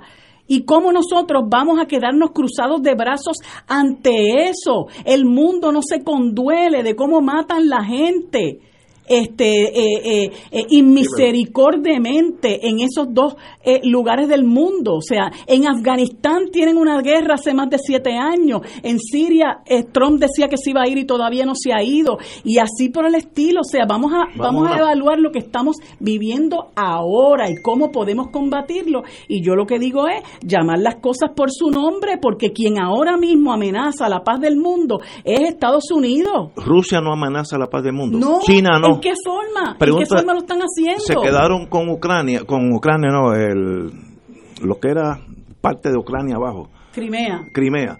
Mataron un montón de gente. ¿Alguien protestó? Yo no, estoy, yo no estoy favoreciendo No, eso, no, pero ellos están amenazando la paz del mundo. La, la tuya no, pero si estás en Crimea, sí. Pero Y bueno, sí. Crimea es un, un, un lugar en el mundo, Pero Estados Unidos diciendo. se quiere meter en todos lados. Mira, ha mandado portaaviones al, al, a las fronteras de Irán. Si Estados Unidos, ¿Socolor de bajo, qué? Tu, bajo tu tesis, si Estados Unidos desapareciera, el mundo sería esta paz mundial. A lo mejor, No, a lo es mejor. falso. Y los chinos se van a quedar. Pero los chinos, no- ¿a quién están amenazando? ¿Con quién están guerreando los chinos? problemas. Con nadie. Tú tienes problemas con un imperio soviético que te rija tu vida.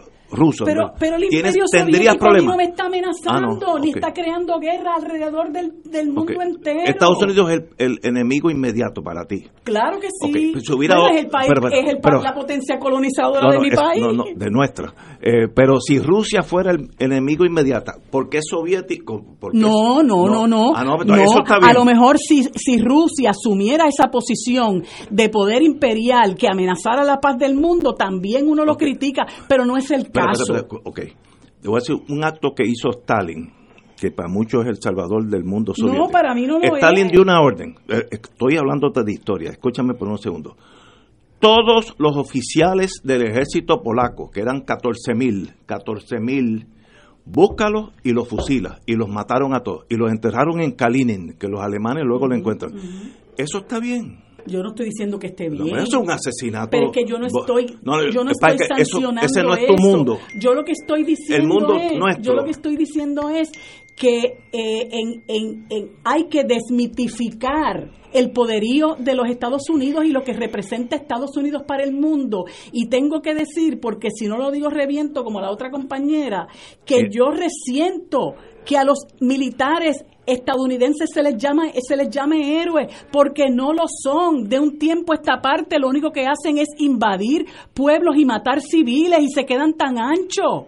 Entonces las cosas hay que empezarlas a llamar por su nombre, que no hemos aprendido la historia de la Segunda Guerra Mundial, donde, nos, donde se suponía que se acabara el fascismo, vamos. No hemos aprendido esa experiencia, porque la estamos repitiendo y la estamos replicando en diferentes, porque entonces después que se acabó la, la Segunda Guerra Mundial, ahí fue que Estados Unidos se lució, Es el ahí es que vienen, ahí es que vienen las invasiones de Granada, de la República Dominicana, de, de, de Guatemala, de, de Chile, este ahí es que se lucieron y ahora peor todavía porque están amenazando la paz de Venezuela, están amenazando a Cuba, están amenazando a Irán, están vendiéndole armas a los israelitas y a los, y la a los- y a los eliminación para que maten la gente. eliminación de los americanos sería la paz del mundo. A lo ti. mejor. Ok, muy bien. Si yo fuera oficial de inteligencia en aquellos años, yo te diría, y vamos a la pausa, no y tienes no que de los. Estados No, Unidos, escúchame, escúchame, porque hay un pero- pueblo estadounidense Sí, que, que se opone buenos. a Y eso muchos están y que es a un favor. pueblo estadounidense pacifista. Dime, esto no tiene que contestarle. Dimos cinco cosas extraordinariamente buenas que ha hecho Estados Unidos, una detrás de otra. Vamos a una pausa, amigos. Esto es Fuego Cruzado por Radio Paz 810 AM. Diariamente en nuestra cocina algo delicioso se cuece en la olla. Se escucha el cortar de la cebolla y el triturar de los ajos. En Fresh Mart utilizamos ingredientes frescos sin aditivos ni preservativos. En el deli encontrarás la mejor variedad de desayunos, almuerzos y cenas, pizzas artesanales y más. Los mejores especiales de la semana para comer sano y sabroso. Explora la variedad de ofertas más saludables. Ven a Fresh Mart en Aguadilla, Caguas, Carolina, Condado, Guaynabo y Atorrey. Fresh Mart es para todos. Fuego Cruzado está contigo en todo Puerto Rico. La oficina médica del Dr. Ramón Luis López Acosta, especialista en medicina de familia, provee servicio a pacientes adultos y geriátricos de manera continua y comprensiva, servicio de medicina primaria preventiva y de medicina intrahospitalaria a nuestros pacientes, localizada en la calle Lloveras 650, edificio Centro Plaza, suite 207, Santurce, cerca del Hospital Pavía. Llámenos al 787-725-7888. 725-7888 y haga una cita para evaluación. Aceptamos la mayoría de los seguros médicos Advantage y comerciales. Atención, atención. Si ya recibiste la información para el viaje México de Oro con Oro 92.5 del 20 al 27 de junio, te recordamos que son espacios limitados. Confirma tu espacio llamando al 787-758-4800. Excursiones Carelli. Iniciaremos el viaje en Ciudad México, visitando la Basílica de Nuestra Señora de la Guadalupe y pirámides en la zona arqueológica de Teotihuacán. Además de las ciudades de Puebla, Cholula, San Miguel Allende, Guanajuato, Cuernavaca, Tasco y Xochimilco. Este viaje incluye boleto aéreo y de vuelta, transportación terrestre en autobuses modernos con aire acondicionado, siete noches en hoteles cuatro estrellas, todos los desayunos, almuerzos y cenas, excursiones y entradas para atracciones y monumentos, propinas, impuestos aéreos y hoteleros, servicio en privado y guía altamente capacitado. Recuerda, son espacios limitados. Llama ahora y reserva tu espacio llamando al 787-758-4800. Excursiones Carelli. Nos reservamos el derecho de admisión. Excursiones Carelli, licencia MVE 10. Y ahora continúa Fuego Cruzado. Bueno, para los que desean liberar el estrés luego de la discusión del segmento pasado, Marilu les tiene un anuncio. Ah, bueno, pues quería decirles, gracias a los compañeros por la oportunidad, que hoy continúan las clases de salsa básica en el- la Casa Soberanista frente a la Placita Roosevelt, que si usted no pudo integrarse el martes pasado, está a tiempo. No se preocupe porque puede, eh, siempre hay un repaso y usted puede, ¿verdad?, integrarse sin, sin que sienta que se ha perdido nada. Así Mire, que a las Eso, 7... Martes y jueves. Martes y jueves a las jueves. 7. Hoy es la segunda clase y van a, vamos a estar por las próximas cuatro semanas, eh, tres semanas, perdón. Son, son ocho clases por un donativo muy módico en la Casa Soberanista frente a la Placita Roosevelt. Y quiero decirles que la primera fue un exitazo porque fueron 19 personas. Mire, y si usted es norteamericano, no se asuste, puede ir También ¿sabe? ir, También, sí, puede Sí, no puede importa ir. que tenga dos pies zurdos. Puede ir, puede ir. Bueno, señores, oye, y de paso, eh, hay que aclarar aquí, y esto es lo bonito de ser hermanos todos, porque la gente me está escribiendo como si yo estuviera aquí con una espada. Mira, me preguntan, Marilu, que si tú vas a ir a coger las clases.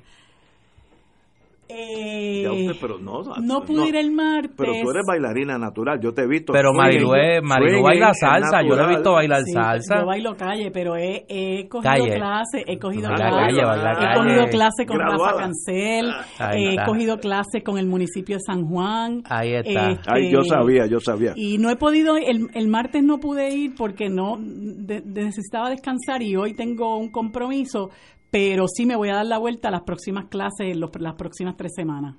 Ahí está. Y quiero aclarar, ya que varias personas... La gente está muy satisfecha, la gente está muy contenta. uno agita, gustan. uno agita los tambores y la gente se vuelve loca. Quiero decir que nosotros en Fuego Cruzado somos tres hermanos, cuatro con el Provost Marshall que siempre vela por nuestro bi- bienestar emocional.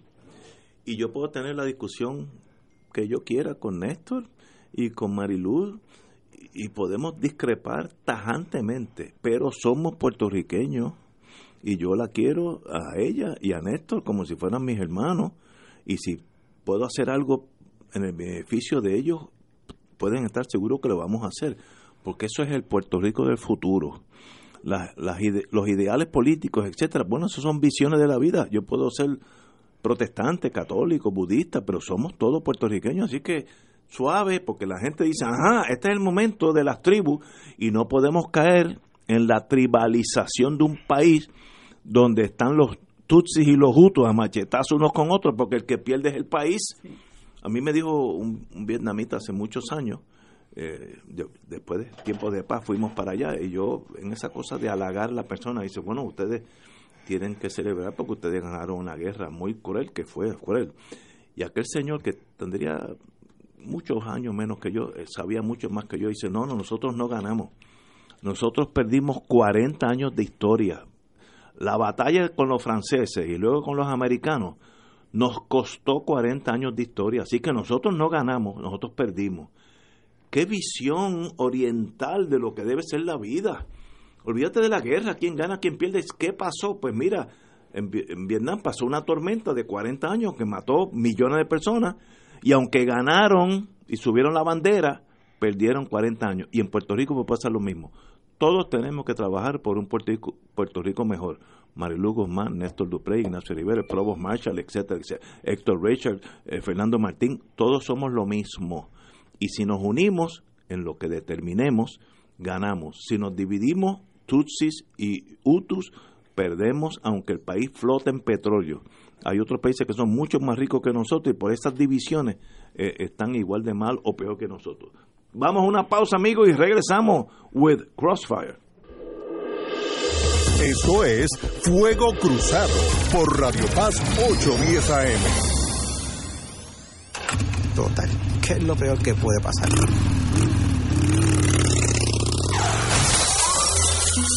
Cuando te montas en tu motora sin vestimenta adecuada, corres muchos riesgos que te perjudican a ti y a los que amas.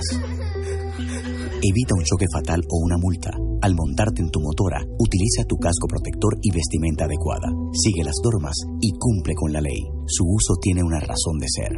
Motociclista seguro. Mensaje de la Comisión para la Seguridad en el Tránsito. Fuego Cruzado está contigo en todo Puerto Rico. Celebra el Día de los Padres en el restaurante y marisquería Reina del Mar, con su especial de langosta, 39.95, preparada a la champán, al brandy, al ajillo, a la termidor, a la parrilla o en una rica ensalada. Y para los que desean celebrar en casa, especial de paella por 14.95 por persona para llevar. Variados cortes de pescado internacionales, rodaballo, filete de bacalao fresco, chillo frito, la mejor parrillada de mariscos y carnes exóticas. Un variado menú de alta cocina criolla gourmet internacional. Restaurante y marisquería Reina del Mar. Ambiente elegante y familiar con atenciones de primera. Llama y reserva para el Día de los Padres al 754-9933. Localizado frente al Centro Judicial y Estación Piñero del Tren en Atorrey. 754-9933. 63 contamos con Ballet Parking. La parroquia San Luis Gonzaga celebrará su quinto día familiar el domingo 9 de junio de 10 de la mañana a 5 de la tarde. Clínicas de salud, casa de brincos, caritas pintadas, juegos infantiles, comida, refrigerios, exhibiciones y mucho más. Quinto día familiar parroquia San Luis Gonzaga, domingo 9 de junio. Y ahora continúa Fuego Cruzado. Back in the US of A, amigos y amigas. El presidente de los Estados Unidos, Marilu, esto es para ti. Donald El presidente de Estados Unidos.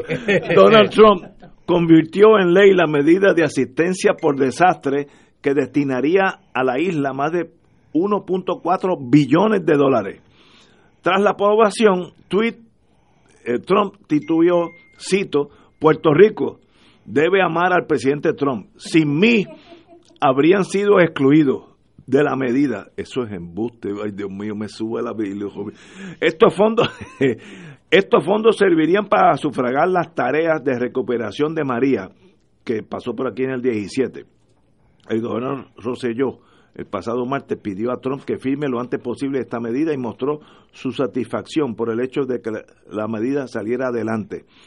El paquete legal proporcionaría cerca de mil millones de ayuda a Puerto Rico, incluyendo 600 millones en fondos de emergencia para cupones de alimentos y más de 300 millones para infraestructura. Me imagino que son los boquetes que están alrededor de aquí de la, de la estación.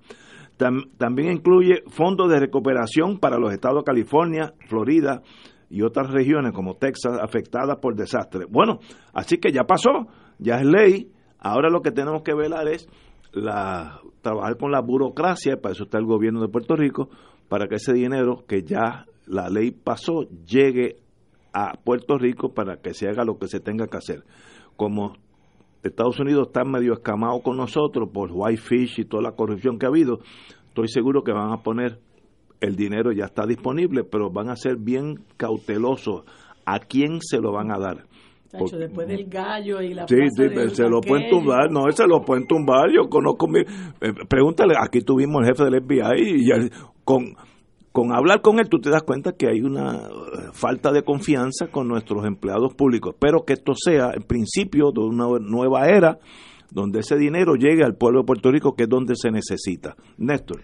Mira, eh, más allá de ese tuit de Donald Trump, yo creo que hay una expresión del gobierno de Trump muchísimo más importante y que hay que analizarla en los próximos días con detenimiento y es el alegato que radicó hoy el gobierno de los Estados Unidos por conducto de su eh, procurador general, el solicitor general, en el caso que se está viendo sobre la constitucionalidad de los nombramientos a la Junta de Control Fiscal.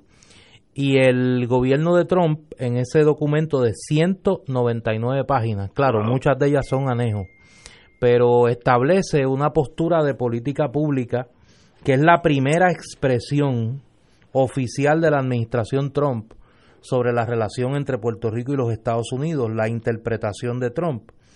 Y básicamente lo que hace en este documento es eh, reafirmar lo que ha sido la postura del gobierno norteamericano desde 1999 en términos de cuál es la naturaleza territorial de el el estatus político de Puerto Rico. Y plantea que la aprobación de la ley promesa eh, es un ejercicio congresional en, en virtud de la cláusula territorial y que la Junta de Control Fiscal es un mecanismo novel de gobernanza territorial.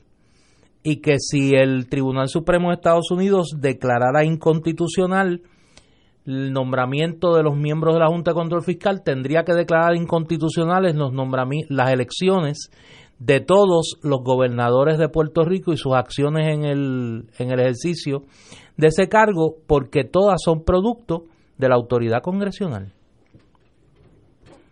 O sea, es un planteamiento eh, de reafirmar el carácter territorial de la relación entre Puerto Rico y los Estados Unidos y denominar ese ejercicio como una manera novel eh, de administrar el territorio. Si se elimina la, la, la ley y los nombramientos, el bonista de Nueva York puede ir a Hacienda y confiscar el dinero con el cual le van a pagar el viernes a los maestros y a los policías. Y es legal, es un embargo igual que cualquier otro. Así que cuidado con nosotros, volvemos locos, destruir la Junta, que es una especie de represa que detiene a todos estos buitres que están locos por sacarnos los, ojos. Así que cuidado con tener unas victorias emocionales y unas derrotas en, re- en realidad. Así que le temo, le temo mucho estos, estos apasionamientos emocionales que pueden tener consecuencias nefastas en nuestra economía. Nosotros hace dos años y pico que no hemos pagado ni un centavo de la deuda ni un centavo de los intereses. Si dejamos a los budistas, a los budistas, a los bonistas, Save the World, los bonistas nos dejarían pasando hambre a los maestros, que no vayan a la escuela, que no se enseñen a los niños pobres, que no haya bomberos, que no haya policía, porque me pagan a mí primero. Así es que cuidado con destruir la Junta, por crítica criticable que sea, es el parapeto al holocausto puertorriqueño. Así que calma, pensemos, para eso hay abogados Mira, buenos. déjame leer eh, una cita de la, del alegato del gobierno de Estados Unidos en este caso, porque me parece que, que pone en contexto la posición de la administración Trump. Dice, al investir al Congreso con amplio y exclusivo control de la gobernanza territorial, la Constitución le permite legislar al Congreso sobre los territorios en una manera que podría exceder sus poderes o al menos podría ser muy inusual en el contexto de la legislación nacional aprobada bajo otros poderes delegados a ese mismo Congreso. Y más adelante dice, promesa es otra manera innovadora de enfrentar la gobernanza territorial.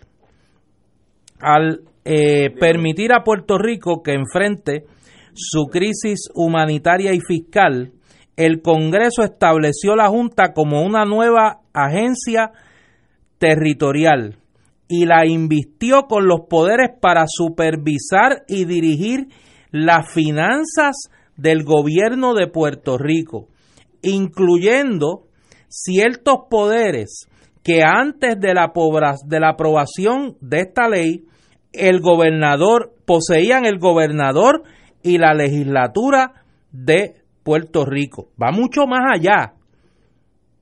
Esta opinión del, del, Departamento de Justicia Federal dice, con la ley promesa, el Congreso le otorga poderes que antes ejercía el gobernador y la legislatura a la Junta de Control Fiscal.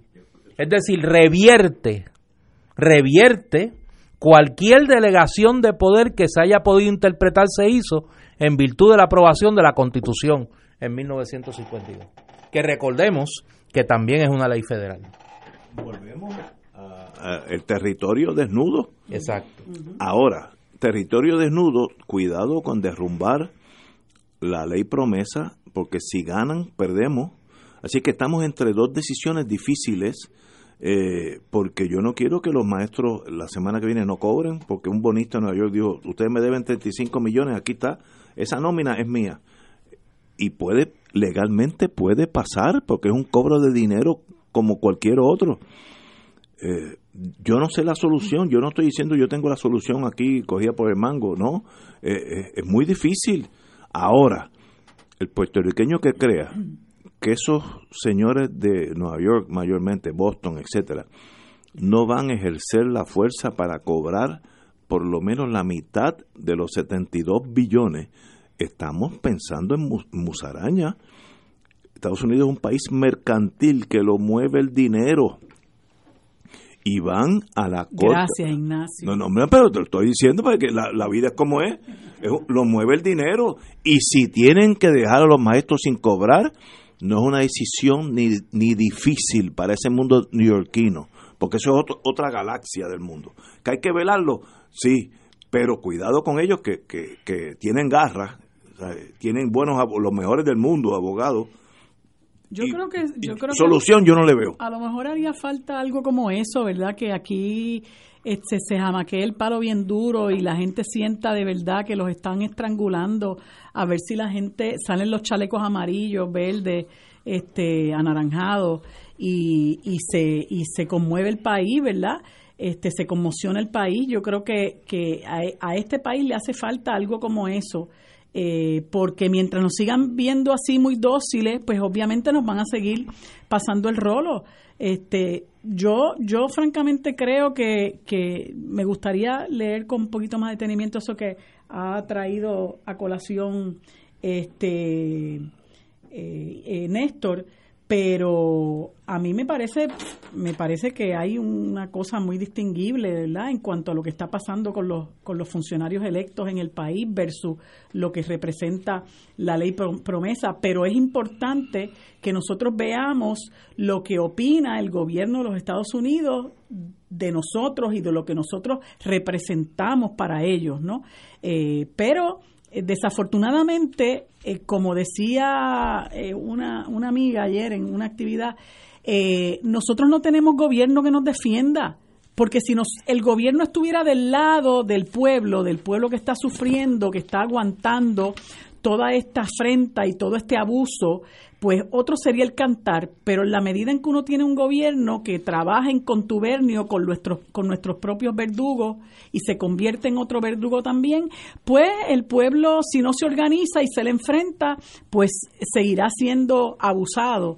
Este, por, por, por, por la Junta, por el gobierno federal eh, y pues desafortunadamente también por los tribunales, porque hasta ahora no es mucho lo que hemos logrado. Yo eh, lo, lo, que, lo que sí que el, el día 15 me parece que es la fecha en que si no eh, eh, confirman a, a estos siete trogloditas 15 de agosto. de agosto o de junio. Creo que es agosto. De agosto, de agosto. Que se le, se le termina. Se le, El se- te- el- el término termina. ¿En agosto? En El nombramiento Ah, bueno, se pues- pues mira, yo- termina el, el 15 de agosto. Ah, pues yo estaba, estaba equivocada. Este, pensaba que era antes. Eh, pues retiro lo dicho porque pensaba que era mucho antes. Pero, pero la realidad es que eh, si nosotros venimos a ver a tres años de, de estar la Junta de Control Fiscal eh, en, en, en, en funciones, este, el país realmente está cada día más empobrecido y ahora mismo De eso, es, de eso no hay duda. estaban Marilu, de eso están- no hay duda. están comentando en estos días eh, el plan fiscal de la Universidad de Puerto Rico que creo que le han quitado 80 millones más. Me estaba escribiendo un, un amigo, eh, profesor de la Universidad de Puerto Rico, para decirme que la Junta Universitaria había rechazado eh, había rechazado el, el, presupuesto sometido por la administración y que tampoco avaló el plan fiscal, pero la Junta Universitaria, por lo que me explica, es un cuerpo que está por debajo de la Junta de Gobierno. Ya sabemos lo que hace la Junta de Gobierno, a quién responde la Junta de Gobierno, este, pero es importante que por lo menos algunos eh, algunas estructuras al interior de la, de la Universidad de Puerto Rico pues, pues den la pelea por salvar a nuestro principal centro docente, ¿verdad? De, de estos atropellos de la Junta de Control Fiscal, de hecho, y de, y de los cinismos, porque hay, Yaresco estaba diciendo en una en una en un parte de prensa que bueno pues que algunos estudiantes tendrían que tener un trabajito part time Sí. porque ella también lo tuvo no y yo digo caramba qué tierna Esa mujer es todo corazón. Vamos a una pausa, amigo. Esto es Fuego Cruzado por Radio Paz 810 AM. Diariamente en nuestra cocina algo delicioso se cuece en la olla. Se escucha el cortar de la cebolla y el triturar de los ajos. En Fresh Mart utilizamos ingredientes frescos sin aditivos ni preservativos. En el deli encontrarás la mejor variedad de desayunos, almuerzos y cenas, pizzas artesanales y más. Los mejores especiales de la semana para comer sano y sabroso. Explora la variedad de ofertas más saludables. Ven a Fresh Mart en Aguadilla, Caguas, Carolina, Condado, Guaynabo y Atorrey. Fresh Mart es para todos. Fuego Cruzado está contigo en todo Puerto Rico.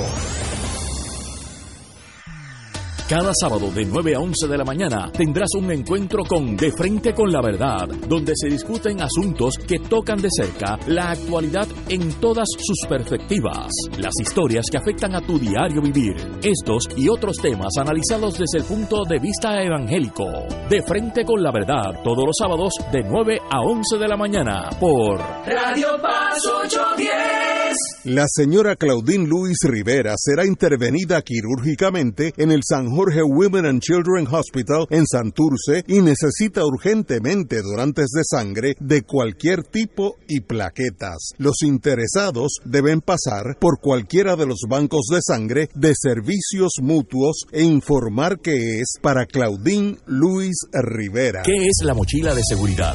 Es un bulto que incluye artículos de necesidades básicas para varios días en caso de una emergencia como un tsunami. Incluye agua, alimentos no perecederos, botiquín de primeros auxilios, radio de baterías y linterna, entre otros. Para niños o personas con necesidades especiales incluye medicinas, leche en polvo, pañales e información del médico. Dile a tu familia dónde se encuentra la mochila. Infórmate redsísmica.uprm.edu. Recuerda que prepararnos es responsabilidad de todos. Fuego Cruzado, con los maestros de la discusión política inteligente y acertada, te acompañan ahora cada noche en Oro 92.5 FM.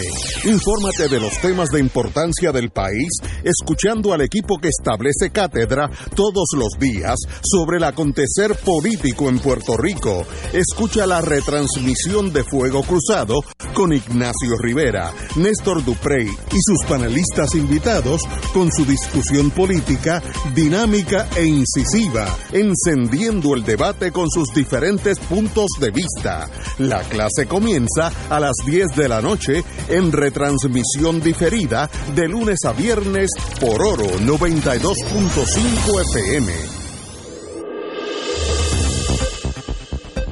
Y ahora continúa Fuego Cruzado.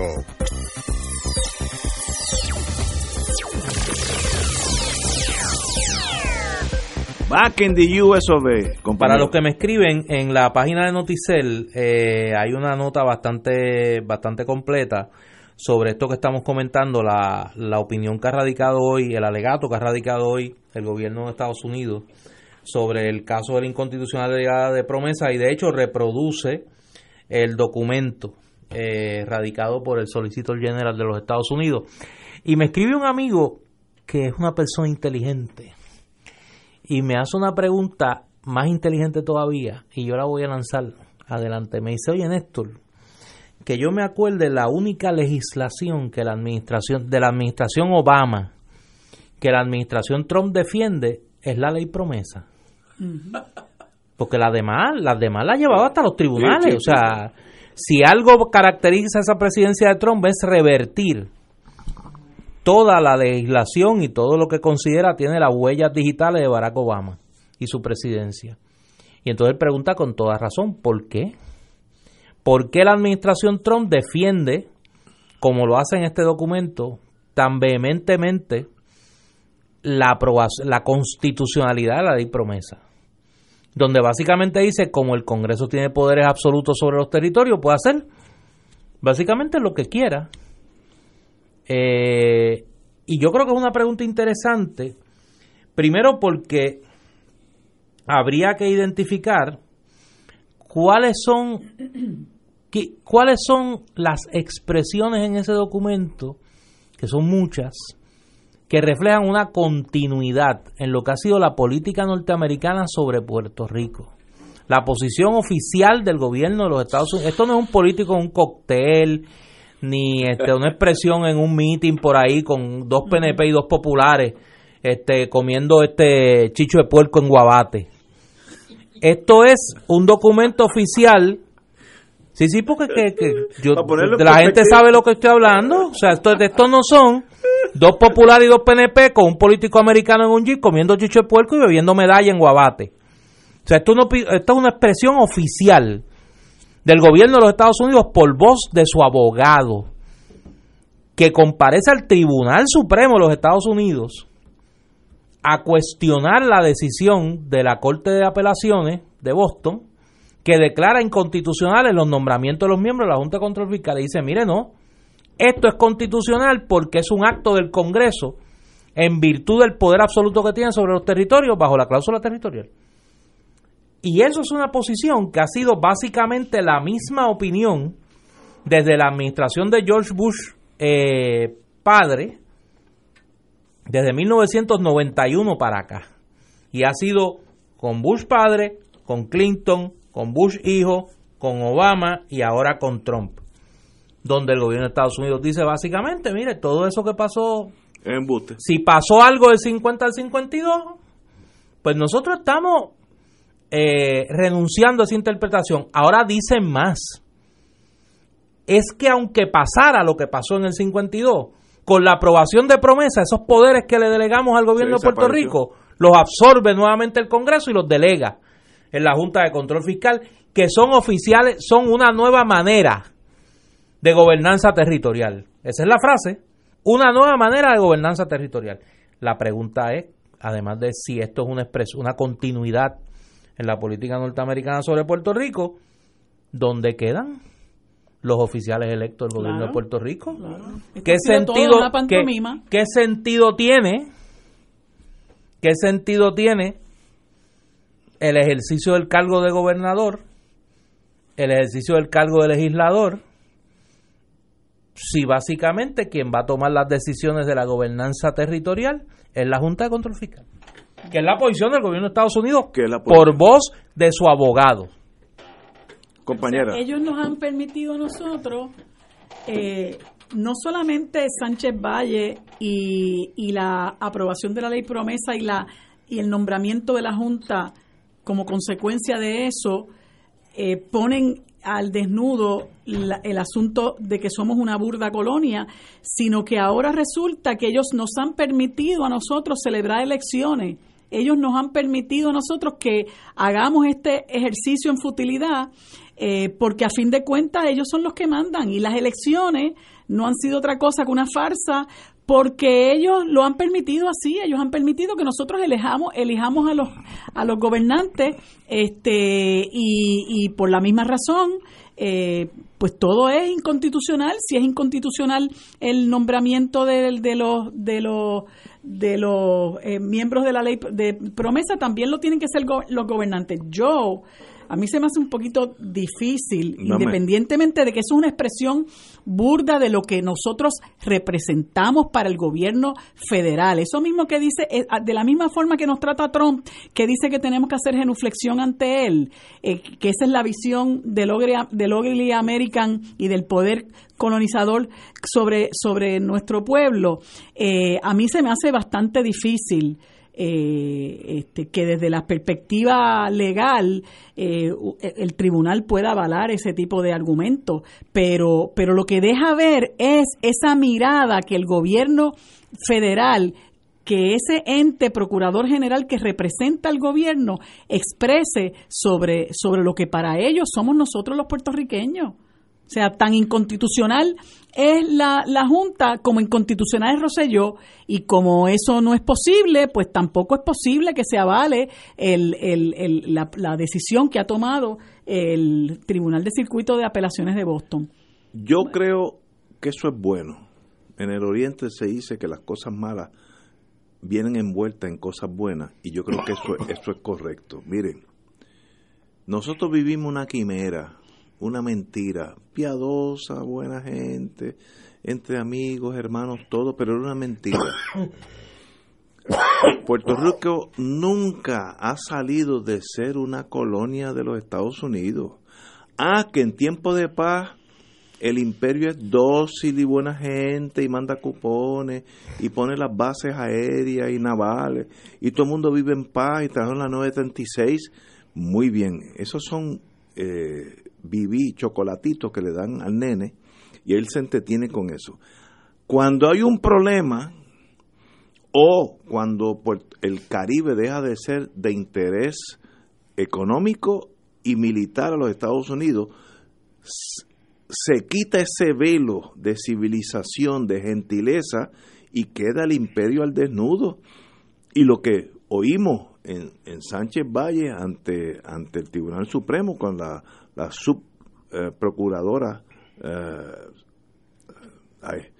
general, bueno, la eh, subprocuradora general. Subprocuradora general, estoy pensando en inglés, perdónenme, eh, que ella dijo, miren, todo lo que pasó es embuste, Puerto Rico sigue bajo los los mandatos claros del Congreso y es, ¿Qué es lo que un territorio y, y es que lo dice mira y tienes razón y eso es bueno porque salimos de la mentira y, y, y salir de la mentira siempre es bueno ah qué alternativa tomamos pues ahí nos puedo nos podemos dividir en ocho tribus pero por lo menos salimos de la mentira porque la, la mentira es una anestesia al país que llevamos bajo el ELA, una anestesia de 50 años.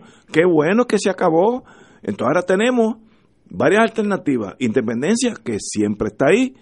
Otra cosa dentro de, de- del ELA, que sería el ELA consumada, ¿cómo se llama esa cosa? Soberanía interna y la anexión completa.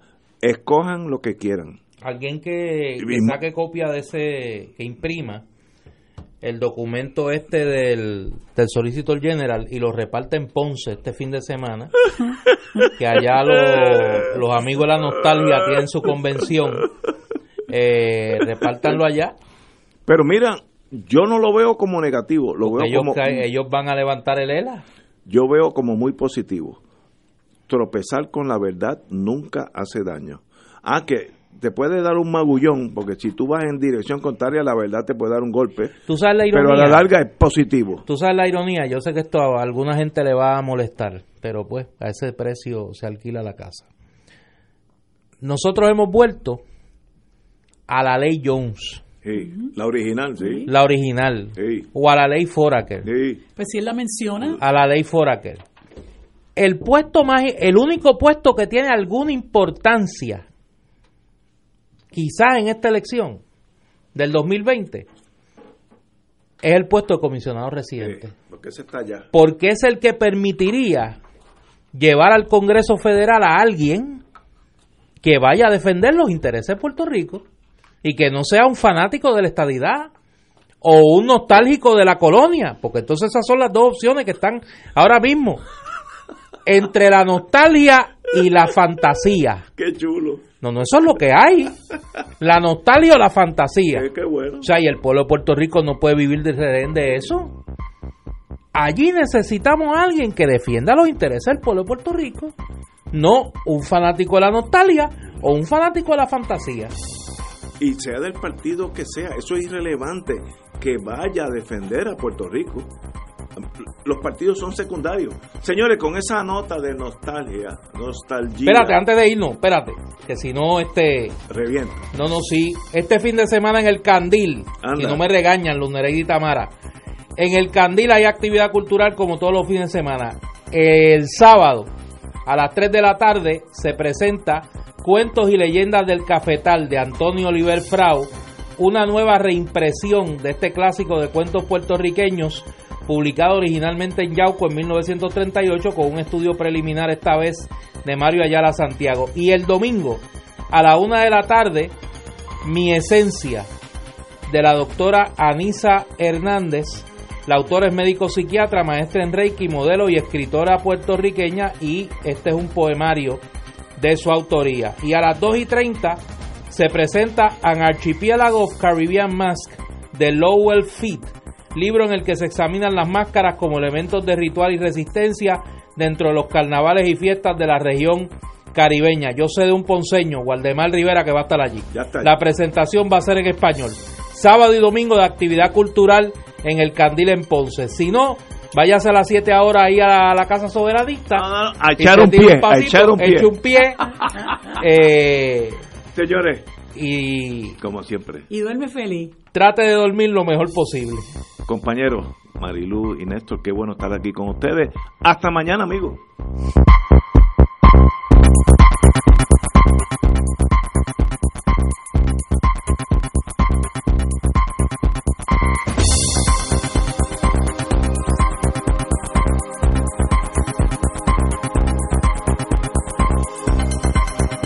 Esta emisora y sus anunciantes no se solidarizan necesariamente con las expresiones vertidas en el programa que acaban de escuchar.